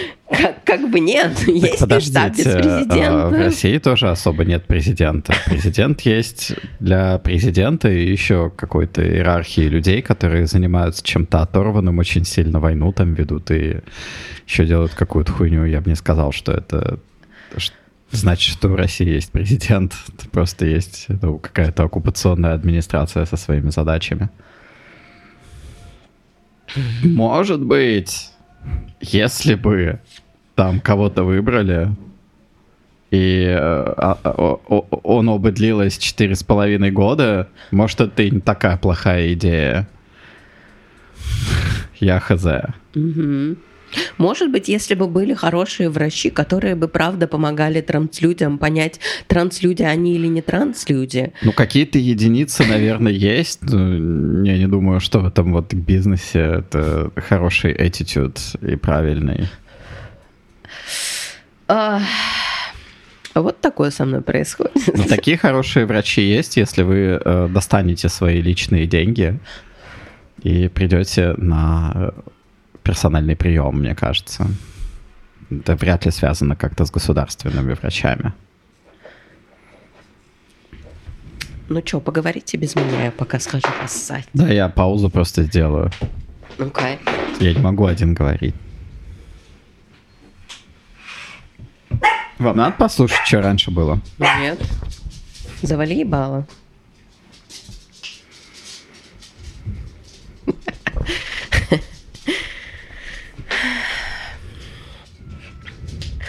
Ну что? Я собиралась ехать в Россию. Очень долго собиралась, очень долго не понимала, очень долго хотела, очень долго не знала, произойдет это или нет. Никому не рассказывала, что собираюсь. Потом для себя решила, что точно хочу, рассказала. И теперь я поняла, что я не поеду в Россию. И теперь мне надо рассказывать людям. Почему вы не поедете в Россию? Ну, не то чтобы почему. Я даже не думаю, что кто-то спросит особо. Вот. Наверное, мне больше всего хочет, хотелось бы, ну, как бы в этой ситуации рассказать, я не еду, ну, как бы я не поеду в Россию не, не, не за пиздеца, который там происходит. Это все в порядке, это ничего нового. Это, да, мое личное расписание, я не могу просидеть полгода в России. Нету такой возможности. Вот. И от этого как-то неловко. Опять чувствую, знаете, что это, ну, моя глупость. Не надо было все-таки рассказывать.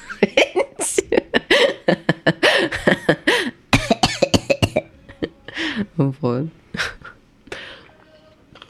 Интересно, да, что каким-то образом мы пришли к тому, что просидеть полгода в России это что-то долго, а вот три месяца топчик вообще лет там прожить. Да. Ну, к этим выводам, насколько я знаю, очень много кто приходит. Очень много кто ездит просто в Питер на лето. Это, ну, не только люди, которые уехали, а вообще люди, которые живут в других городах, ездят в Питер на лето. Mm-hmm. Это типа, ну, люди так делают. Mm-hmm. Вот. Что, какие чувства от том, что э, вы не поедете? Может быть, потом когда-нибудь поедете? Какие у меня от этого чувства? Ну, на самом деле, так как это был очень тяжелый вопрос, и он очень сильно а, занимал ну, мое ментальное пространство. Приходилось одновременно как бы жить в двух реальностях, в которые я и еду, и не еду, потому что обе они могут совершиться. И постоянно думать, а если я поеду, а если я не поеду? Теперь понимание того, что я не поеду, ну, оно ощущается как облегчение. Вот. Какая-то понятность. Вот. Как-то заебало.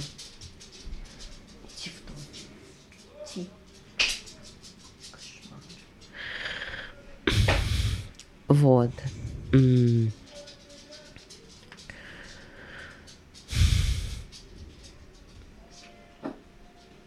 Я думала о том, что как же мне непонятно, что же со мной происходит. Как, находясь не в России, я на самом деле не, пон- не могу понять, э, какие изменения со мной произошли, чего мне хочется. И вообще чувство того, что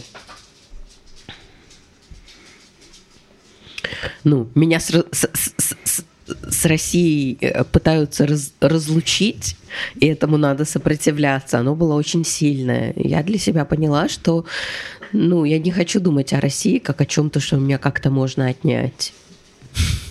Вот. И, ну, на данный момент это не, ну, просто не так.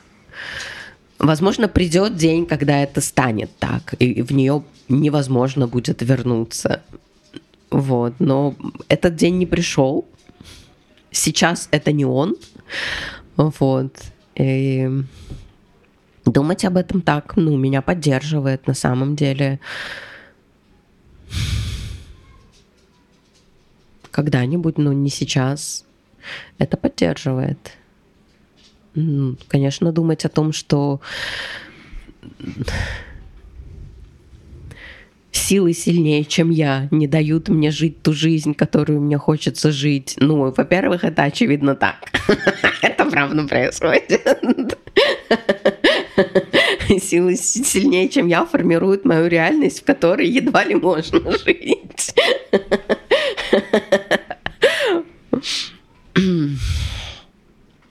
Но отмену поездки в Россию пока ощущается окей. Есть плюсы, да? Ну, определенно, да. Ну, то есть плюсы были в обоих вариантах. И поехать были плюсы, остаться были... Есть все еще плюсы. Вот. Это окей.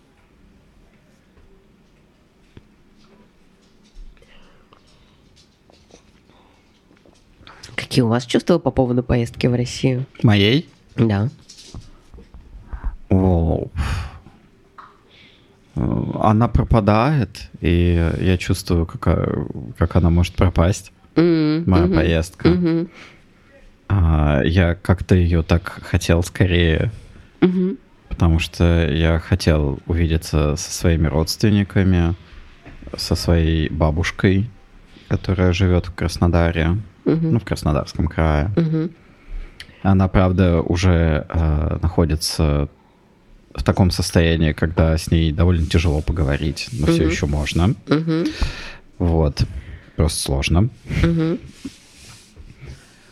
А, Хотел со своей матушкой тоже увидеться и как-то с ней потусить и время провести. Вот, и мне печально, что это пропадает. Откладывается. Откладывается, да. Это не то чтобы пропадает, потому что ну, в текущий момент я вижу, что я могу такой въехать в Россию, выехать из России. Ну, типа, как такой турист, да, пропутешествовать туда. А, ну, да, это люди, по которым я соскучился. И еще я соскучился по тому, чтобы походить по Петербургу, а, попить э, всякое разное интересное пиво. Вот у меня сейчас есть Гиннес, это достижение Тур- Турции, Турецкой Республики, что тут есть Гиннес. Мне казалось раньше, что его нет. Еще тут есть целых три вида. Мгм. Это все, что, все, что у нас имеется, кроме Миллера и Бамонти. Вот, как-то даже хотелось о, с, со своими коллегами как-то потусить в офисе и с- со знакомыми людьми, с моим преподавателем по музыке.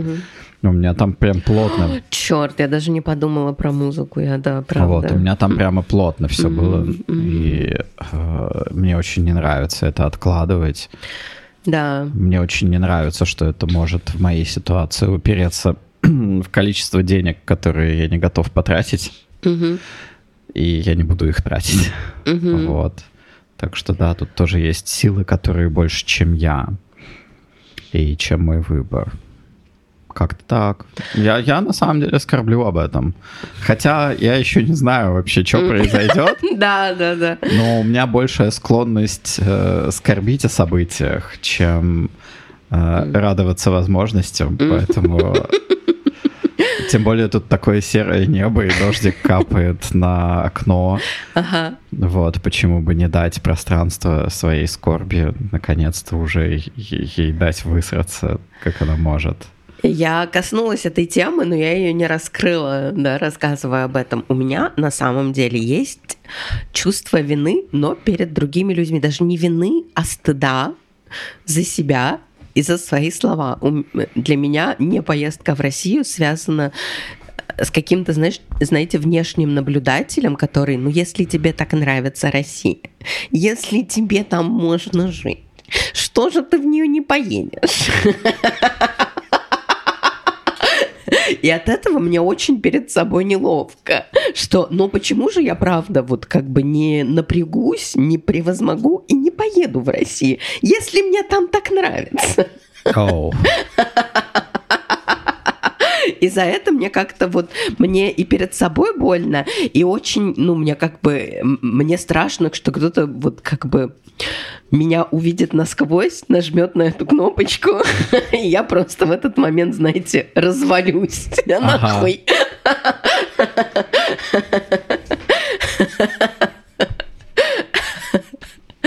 Мне кажется, что окружающие намного менее жестокие внешние наблюдатели, чем то, что представляется. Это так, но с другой стороны, у меня были именно такие жестокие внешние наблюдатели в моей жизни имелись. А. И этот травматичный опыт не был преодолен.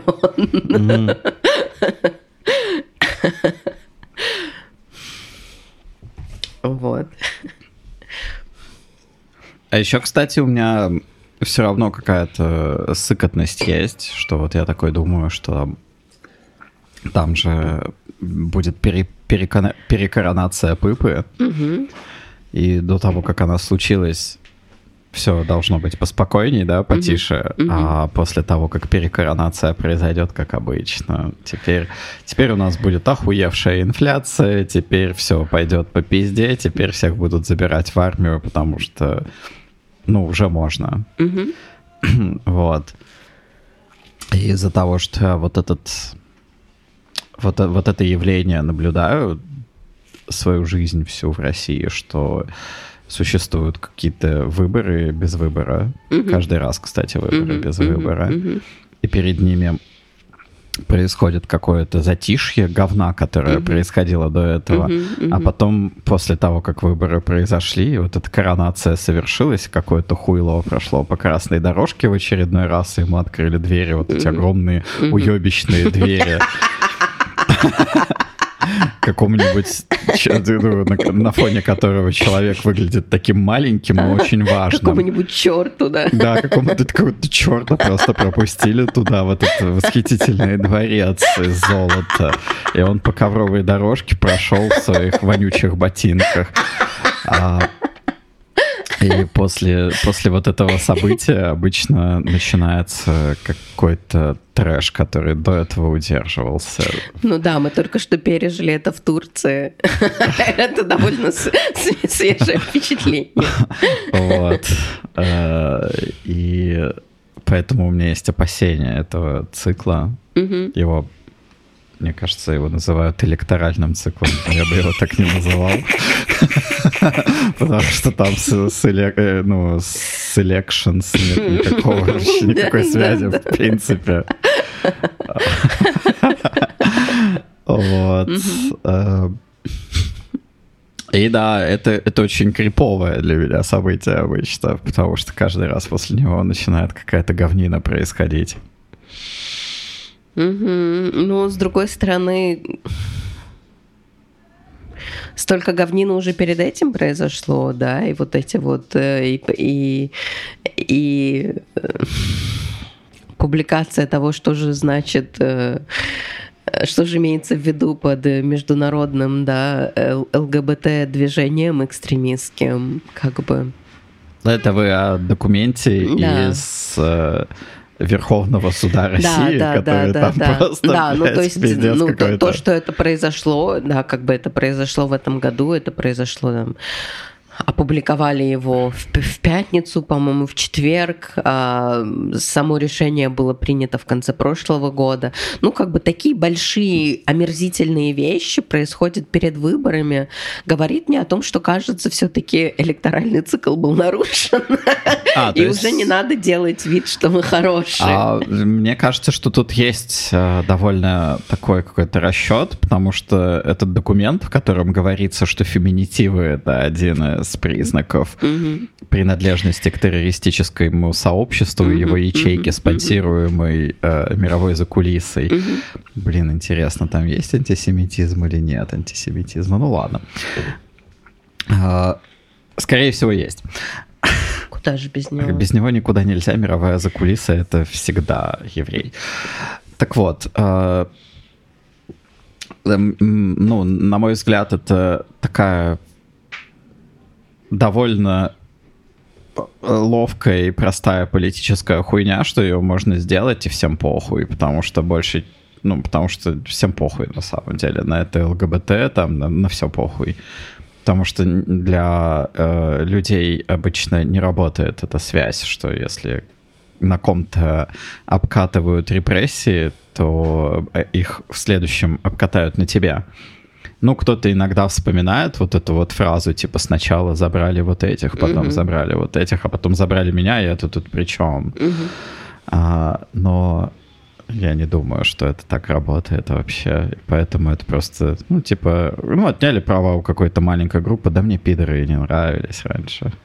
Не надо было выпячивать. Не надо было выпячивать. Ну, ты как бы мы все тут за свободу, ты там ну, дома. Ну, они просто, просто хотели особого отношения, а их понерфили. Им сказали, не будет особого ну, отношения. Да, да. Кто-то действительно ведется вот на эти россказни угу. про то, что есть э, вот эти внешние силы, которые угу делают это. Ну, на них легко повестись, потому что внешние силы, которые делают хуйню, они же действительно есть. Да.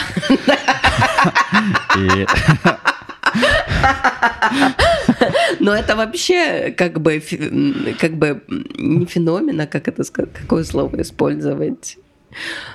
противоречивое явление да, теории заговоров. То есть э, э, это есть э, поговорка даже американская. They get the feeling right, but not the facts. Да, да. Ну, то есть, э, да, у- люди все правильно чувствуют, но они, ну, у них э, факты как бы по пизде идут. Ну, факты это как раз предмет пропагандистской манипуляции всегда. Вот. Поэтому, да, внешние силы есть, и они нас, как в той песне, гнетут. Это правда так. От этого мы никуда не денемся. Вот. Но гнетут они нас, конечно, не через, э, не через радужные флаги. Это, это уже другие внешние силы. И а я, я просто мысль свою потерял. Что там было вообще? О том, что э, российское правительство не пытается даже прикидываться хорошими, А, ну да, им- а просто свои э, самые людоедские поделия выпускает прямо перед э, выборами. я понимаю, но я настолько привык к этому Мгм. циклу, что мои чувства от этого цикла, они уже выучены. Мгм. То есть э, выучены в, в его какого в какой-то предварительной стадии, которая перед ним происходит. Считать, что оно будет как-то спокойно, а после того, как оно произошло, вот тут-то и настало время для пиздеца. И я думаю, что... Ну, может, это мои ощущения, может, они уже совсем абсолютно охуели. Ну, охуели они, конечно, давно, но почему-то они охуевают циклически. Это удивительное явление. Мне кажется, что это время на подготовку, там что-то такое. цикл вот все никак не завершится. Так цикл никак не завершится, потому что его увеличили. Там до скольки лет, я уже не помню, до скольки лет его увеличили. До семи или восьми, до вечности. Ну, вообще был долгий цикл, да? Ну, пока не 20 под- лет. Ну, пока не, пока не подохнет, короче, этот цикл увеличен. Теперь, теперь мы можем смело там, когда будем выпускать какую-то новую конституцию, написать просто, пока не подохнет он там. Вот. А представьте себе, они там, ну, в две смены работают над клонированием, потом они опять перепишут Конституцию, или это даже не рассматривается в Конституции, можно ли клонированного президента выбирать? Я не знаю. Это же новый человек. На на мой Или взгляд- это тот же человек? А, Если смотреть на какие-то вещи, которые касаются компетенций, то это огромное количество людей, которые не могут справиться с войной с государством, которое намного меньше. Мгм. Вот. И какая может идти речь вообще о клонировании на, на этом фоне? Они реально не справляются просто ни с чем. Даже со своей собственной аджендой просто не могут ее выполнить. У них тоже, видите, есть более сильные силы, Ну, конечно, есть более... сильные. гнетущие. Ну, бог, наверное. Наверное, бог. Хотя, мне кажется, если бы бог был, то их бы не было уже давно. Бог все-таки довольно жестокий должен быть по отношению к уебанам.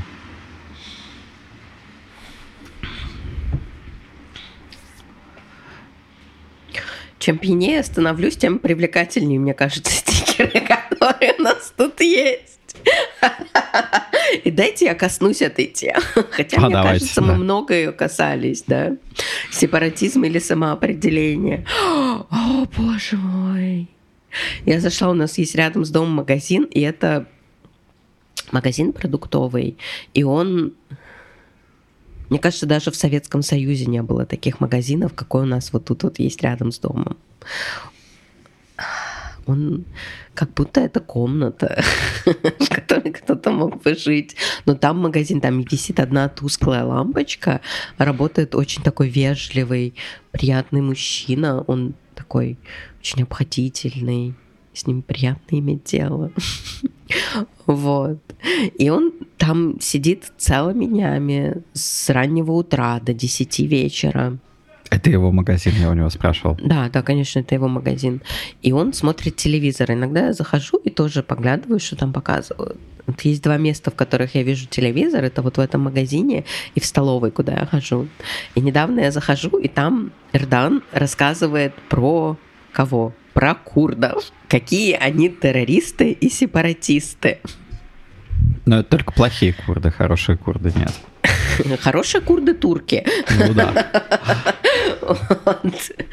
А, И и там прямо, ну, как бы огромная ралли, там куча людей, они махают флагами или не махают, мы не знаем. Это новости по государственному каналу, мы не знаем, что там правда А, Скоро происходило. их можно будет легко генерить Да. нейросетью. Да, и- да, Кстати, это очень удобно у политиков, которые сейчас есть. Им не надо запариваться с тем, чтобы кому-то заплатить деньги, чтобы они помахали флагом. Они просто смогут нагенерить это говно и такие типа, а, у меня есть поддержка. Мне кажется, ничего не изменится, кроме стоимости всего этого. Да, ну, ну, что там было написано? Ну, терроризм, там слово фигурировало. Вот, и это все, да, к тому, как бы, где мы живем и что происходит. А, вот это, да. Ну и также, пока я еще читала что-то там про Израиль, а, то там тоже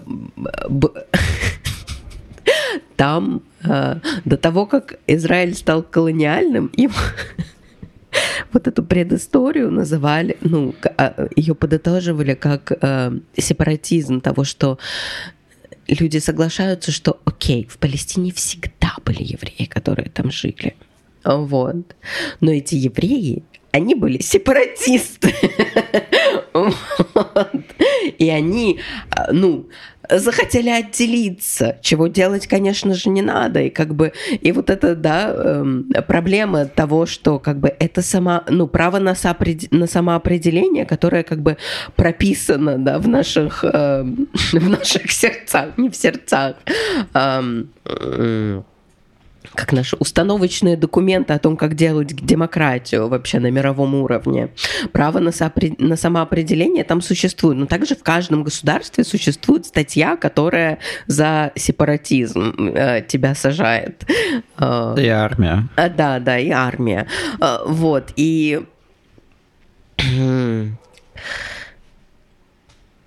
А Как это, ну даже... И это даже, знаете, все для меня вот про, про, про тему того, как ты не видишь очевидные вещи, ты не видишь, что это, ну, про несвободу, про называние как бы угнетения, там, я не знаю, э, э, помощью тебе. Тебе помогают. Тебе помогают сохранить государство, э, борясь э, с неким О, сепаратизмом. знаете, на что это похоже? На то, что тебе помогают развиваться при помощи установки вот этого следящего софта. Блин, это всегда помощь, всегда помощь, всегда что-то хорошее. Да, да, да, это помощь, это защита детей обязательно, это защита слабых, это защита граждан. Вот это все происходит, якобы. Вот. Тебя И защищают, но тебя убивают, чтобы тебя защитить. Это, Это война за мир. это очень, это очень глубоко, конечно. Это должна быть какая-то очень хитрая фи- философия принятия того, как тебя убивают, защищая тебя.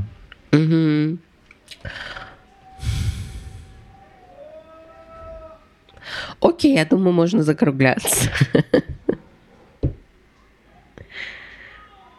Опять шуток не было. Шуток было дохуя просто. Я не почувствовал шутки. Нужна какая-нибудь прямо сейчас. Как нужен гудочек, вот мяу-мяу-мяу. Гудочек вставим. Нет. Только нет.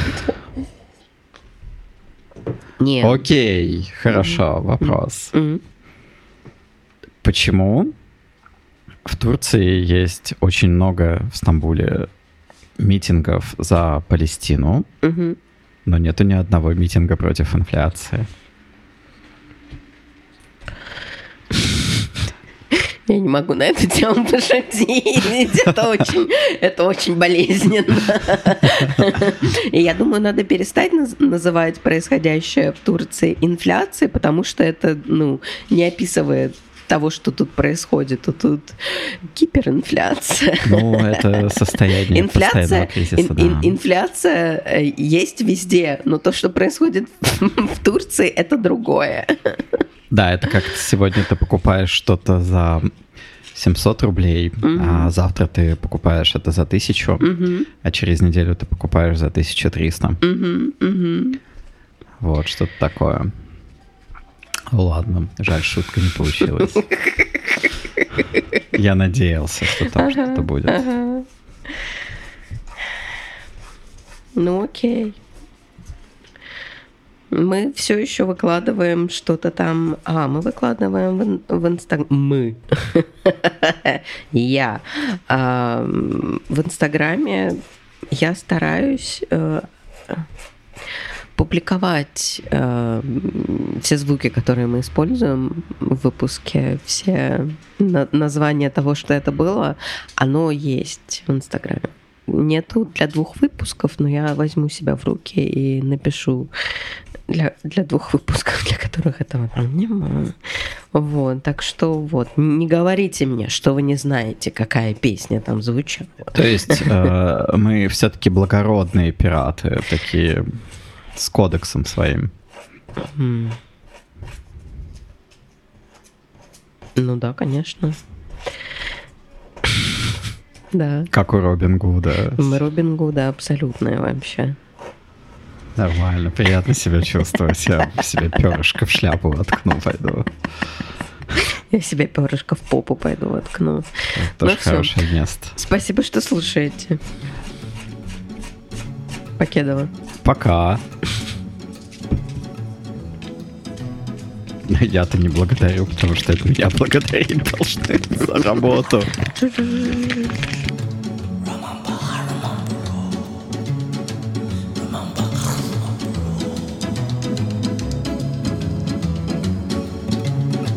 Remember, I remember. Remember,